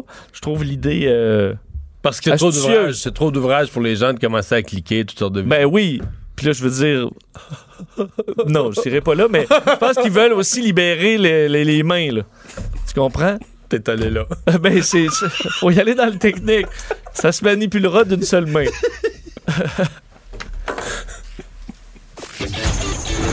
Les têtes enflées. Voici Master Bugarici. Oh là là, Master! J'ai chaud, Mario. Sors de là, ben. J'ai Ouais, ouais. chaud. Il fait beau dehors, mais là, j'ai chaud. Amène-nous ailleurs, vite! OK, ben, je me suis vous amener en Caroline du Nord pour qu'il fasse un peu plus froid. en fait, on, on va bon. refroidir la- la- l'atmosphère. Un journaliste du nom de Justin Hinton va se souvenir longtemps de son Facebook Live qu'il a fait le 20 février. Mais il va s'en souvenir longtemps. Justin Hinton a fait un Facebook Live le 20 février. C'était pour la- en fait, je te le dis dans lui, en fait, c'était pour la météo. Il allait là pour faire, il y avait une chute de neige. Un journaliste. Puis- Tout à fait. Ouais. Qu'est- Qu'est-ce qui s'est passé Donc, pour que ce soit mémorable? Il a eu un accident? Absolument pas. Absolument pas. Est-ce qu'il a Absolument fait une gaffe? Euh, oui, une sorte de gaffe qui s'est avéré quelque chose de très loufoque et très, euh, très drôle en même une temps. sorte de gaffe. C'est un Facebook Live qu'il fait. Donc, il travaille pour un, un poste. C'est officiellement pour un média, là. Oui, oui, tout à fait. C'est un vrai fait. journaliste. Tout à fait. ABC, mais je me trompe pas. OK, mais c'est pas important à Non, là. non. Donc là, qu'est-ce qu'il peut faire? Est-ce que ça a rapport avec le- la tempête de neige ou la météo? Absolument pas. Puis je te dirais, Mario, comment on pourrait faire pour réunir dans un bulletin météorologique Star Wars, des loups puis des poils terre? On s'égare pas, mais on, ouais. on a parlé de TikTok. Je te dis ça. Je dis OK. rien. Donc, euh, qu'est-ce qui a pu arriver au gars? Puis pour t'aider, c'était filmé avec son téléphone. C'est fait avec son téléphone. Facebook Live. Il n'y a, rien qui part accidentellement sur son téléphone, là. Ouais. C'est ça? Ouais. Mais là, pendant qu'il y a un Facebook Live, quelque chose en bas, c'est quoi? Vincent, Vincent qui connaît peut-être ça un peu plus, là. Oui. Comment, comment on pourrait retrouver s'il a fait, il a parti son Facebook Live avec son téléphone? Oui. Comment on pourrait retrouver dans la même image euh, un casque de Star Wars, des C'est parce qu'il y a des une fonction dans Facebook Live qui permet d'embarquer des photos qu'il avait déjà faites ou des vidéos qu'il avait déjà faites. Non, mais on est t'es très très Mais très très des- proche. Ça s'appelle Exact. une photo truquée là Un chroma ça. key, là, dans Non, un c'est écran des- vert? On peut, on peut le donner. En fait, c'est des filtres. Des filtres. C'est Ah. des filtres Facebook. Fait qu'imagine-toi, il s'en est rendu. En fait, il y avait quelqu'un qui Il y avait l'accompagnait. des fils qui étaient installés. Exact. Et lui, il se rendait pas compte que ce qu'il diffusait, les gens voyaient. euh, C'était son caméraman qui filmait, mais c'est le, journaliste qui a parti le Facebook Live. Puis le journaliste, pendant qu'il filme, il voit bien que les, les filtres apparaissent, mais il, il fait des signes, puis l'autre, il, il, comprend pas il trop. comprend pas trop ce qui se passe pour réaliser à la fin. Finalement, ça s'est avéré très loufoque, il n'y a rien de grave. Pourquoi les filtres là. étaient, étaient préprogrammés? C'est qu'en fait, il a accroché la fonction filtre quand, dans- quand tu filmes. Donc, tous les filtres ont défilé. Fait que là, il a commencé son reportage. Il y a un casque de Star Wars, de Star Troopers dans la tête. Ensuite, une moustache. Après, des lunettes. Après, des- une tête avec des oreilles de loup. C'était très, très, très, très drôle. Mais il s'est rien passé de spécial après ça.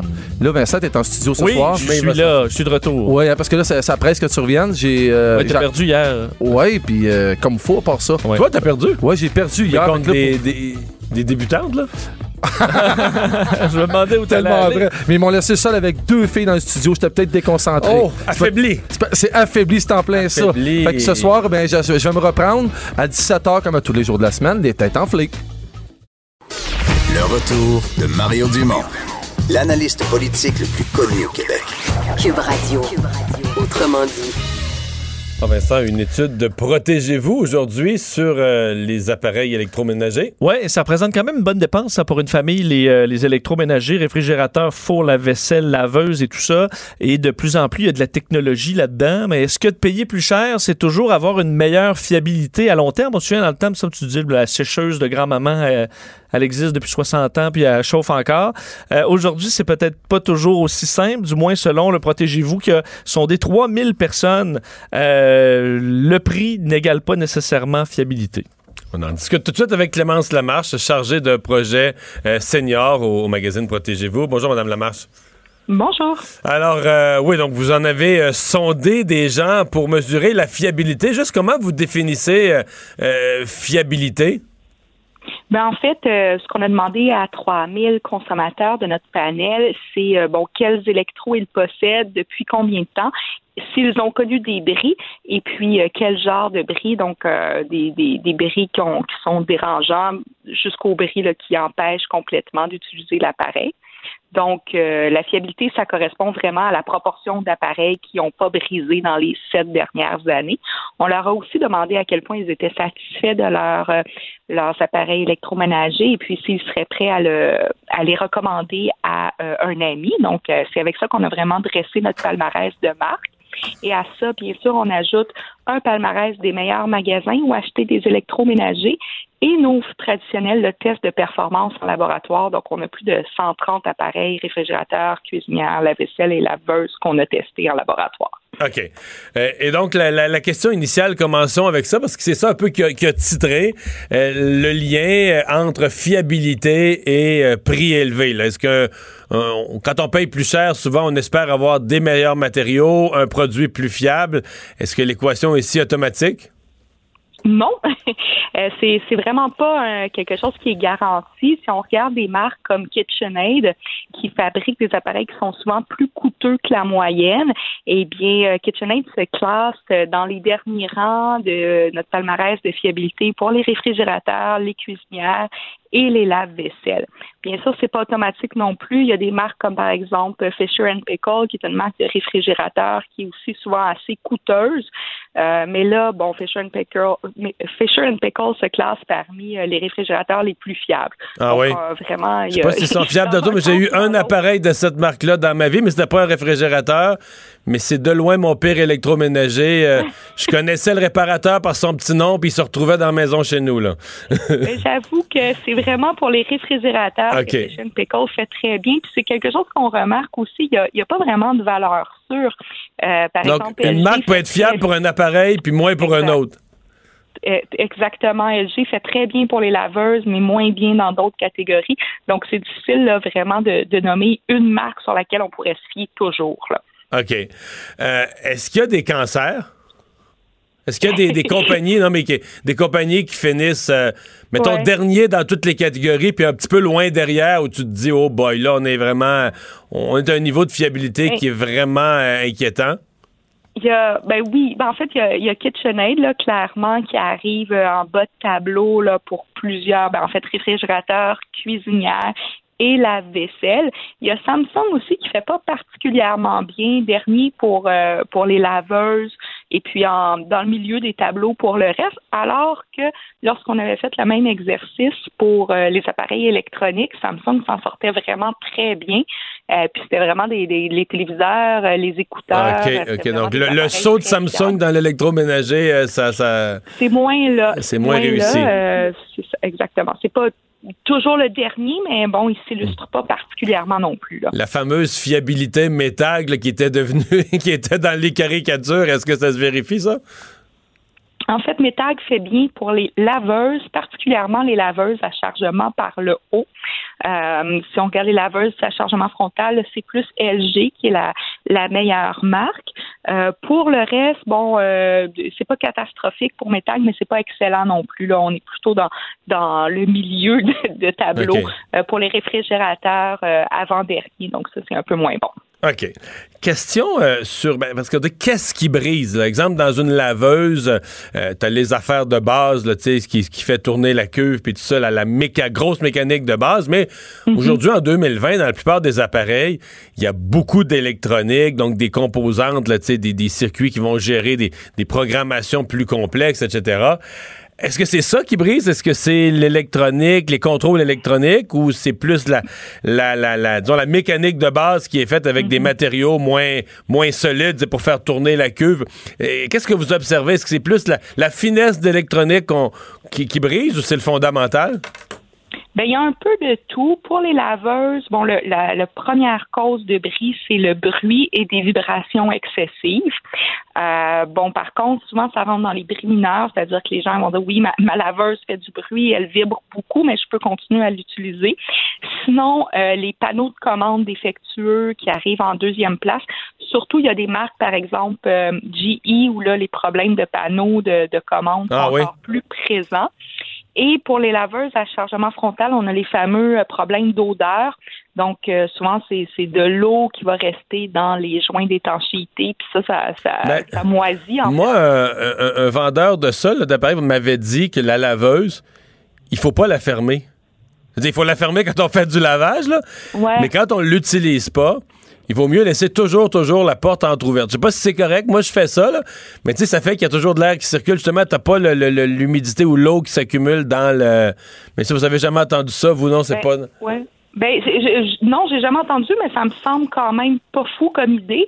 Souvent, nous, ce qu'on va recommander aux gens, ben, c'est de s'assurer qu'il n'y ait pas d'eau, donc euh, avec un linge d'essuyer à l'intérieur euh, du joint d'étanchéité. Ça, c'est la solution pour les gens vaillants. Pour les lâches, on laisse la porte entrouverte comme moi. oui, bon, il y a peut-être des gens aussi qui n'aiment pas avoir la porte, le, le- le look dans la salle de lavage. Pour, pour certaines personnes, c'est important aussi. Ah oui, c'est Euh, vrai qu'il y a des gens qui ont un, il y a des gens qui ont un toc là-dessus, là, une porte euh, entrouverte. Il faut qu'elle soit fermée.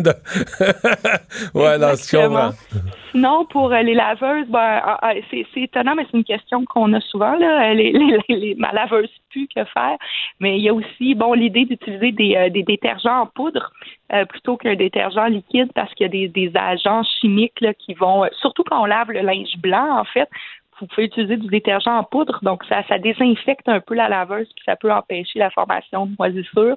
Faire un lavage à l'eau chaude aussi, une fois de temps en temps, ça peut aussi aider à contrôler là, les, les moisissures, puis en fait, ce qui cause les odeurs. là.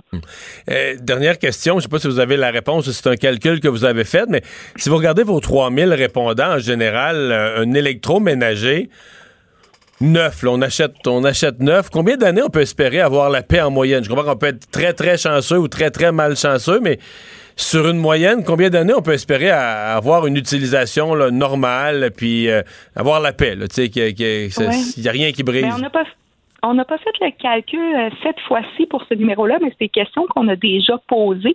Donc, je vous dirais, une dizaine d'années, c'est, c'est quand même euh, possible d'avoir des élections qui durent une dizaine d'années.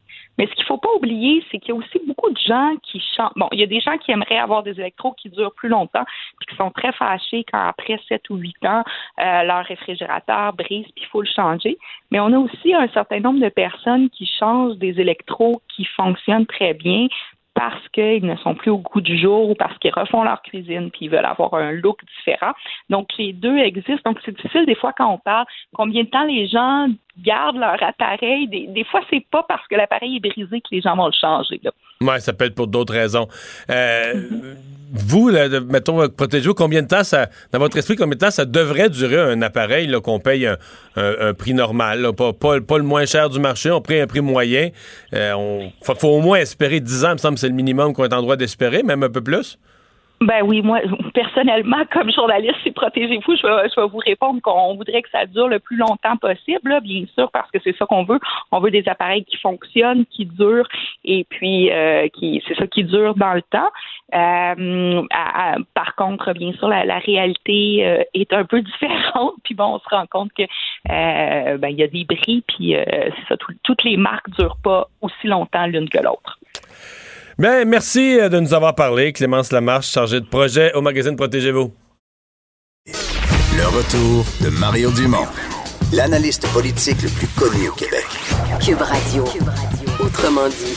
Et c'est l'heure de la chronique politique d'Emmanuel Latraverse. Bonjour.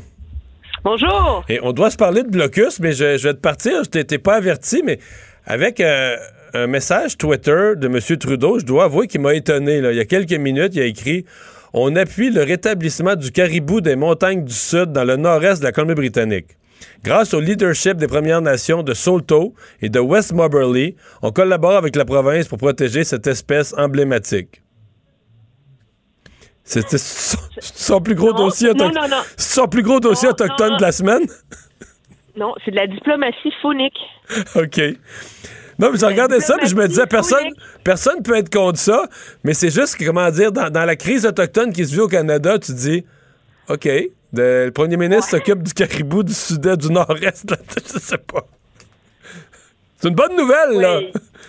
Ben, moi, je peux dire que les, euh, les Anishinaabe du lac Simon seraient contents qu'ils s'occupent du caribou euh, forestier. De Val d'Or, là. ouais, ouais. Bon. Mais euh, on rentrera pas dans ce débat-là, attendons-nous.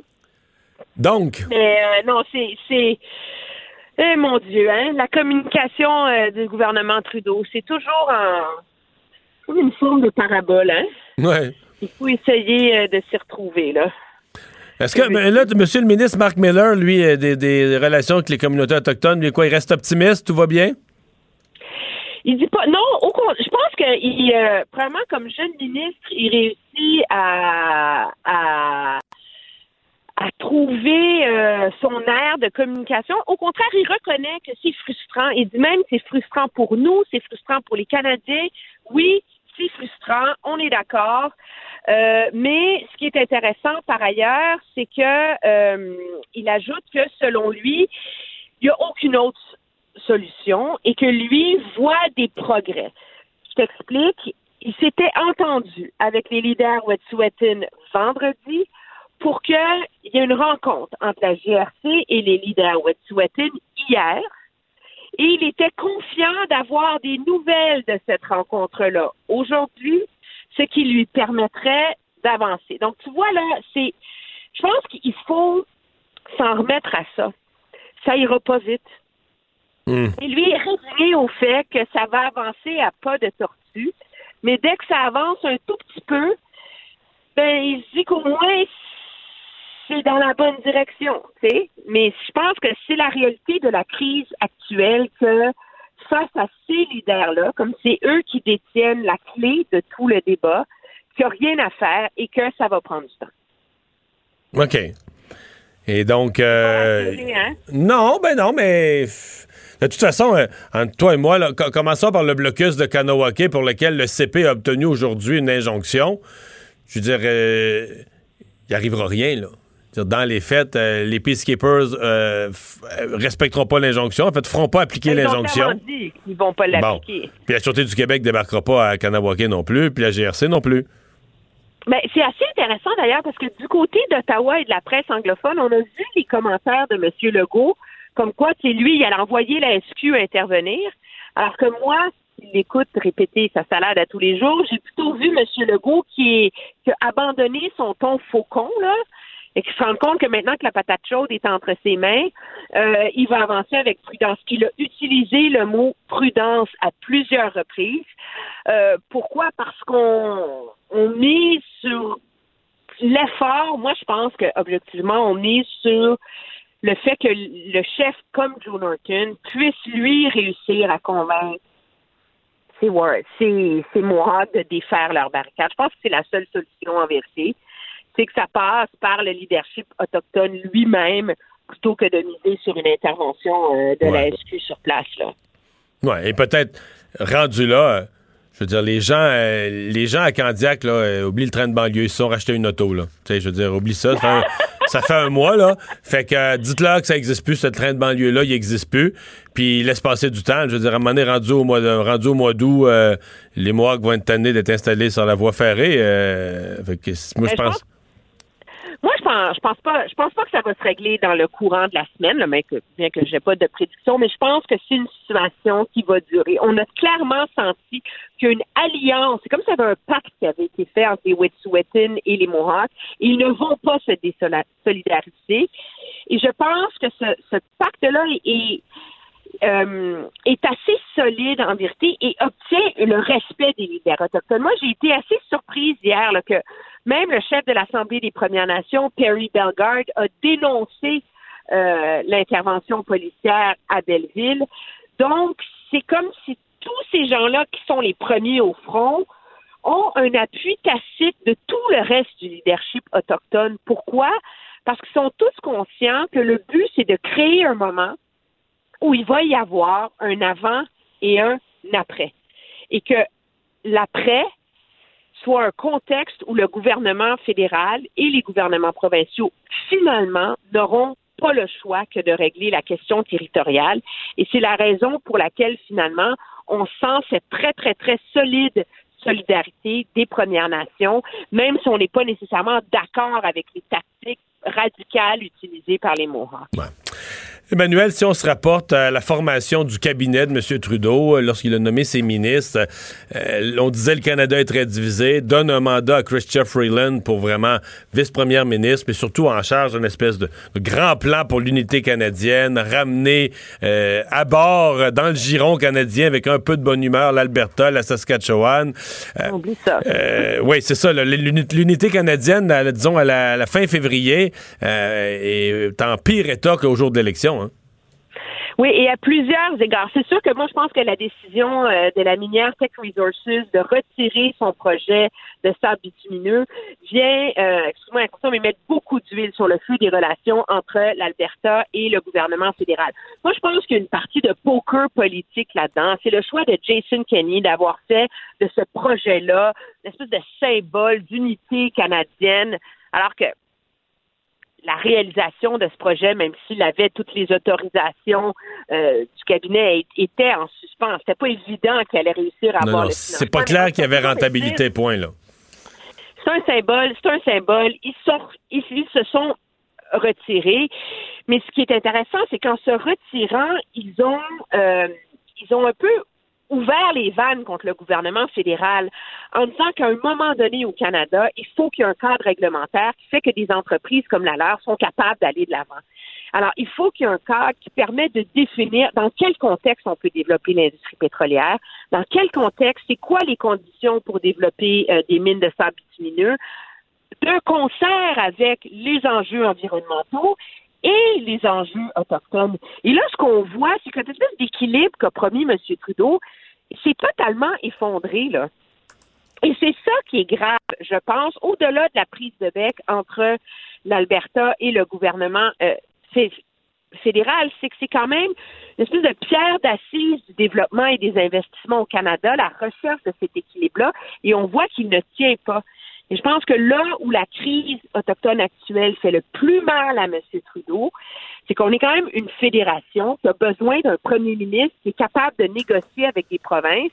Et là, lui a perdu, je peux utiliser le mot autorité morale, mais a perdu son autorité face à ses homologues provinciaux. Et donc, ça va énormément, je pense, compliquer maintenant les rapports entre le gouvernement fédéral et les provinces. Et ça, ça peut fragiliser l'unité nationale. Ouais. Donc, ça va être long, 4 ans, M. Trudeau, si euh, tous, les, euh, tous les trimestres ressemblent à ce qu'on vient de vivre. là. Oui, non, euh, moi, je, si ça se poursuit com- comme ça, je doute que ça dure quatre ans. Ouais, le c'est ça l'affaire. Merci, Emmanuel. Très bien, au revoir. Alors, euh, on regarde vers les États-Unis ce soir. Oui, parce que c'est le dixième débat démocrate euh, ce soir et c'est quand même un débat capital parce qu'on sait que Bernie Sanders s'est distancé là, dans les derniers sondages. Euh, alors, ce sera euh, très important pour les autres de disons, de gagner. Entre autres, Mike Bloomberg, qui sera peut-être pas la victime là, ce soir. À mon avis, toutes les flèches seront dirigées vers Bernie Sanders, qui va affronter quand même Amy Klobuchar. Il faut quand même qu'il prouve, Bloomberg, que l'autre soir, c'était juste, un- c'était juste un mauvais soir. Juste un faux pas et qu'il a repris le rythme. Alors évidemment, Joe Biden aussi, sa campagne qui est à risque. Alors ce soir, 8 h sur le réseau CBS en Caroline du Sud. Merci Vincent, merci à vous d'avoir été là. On se retrouve demain 15h.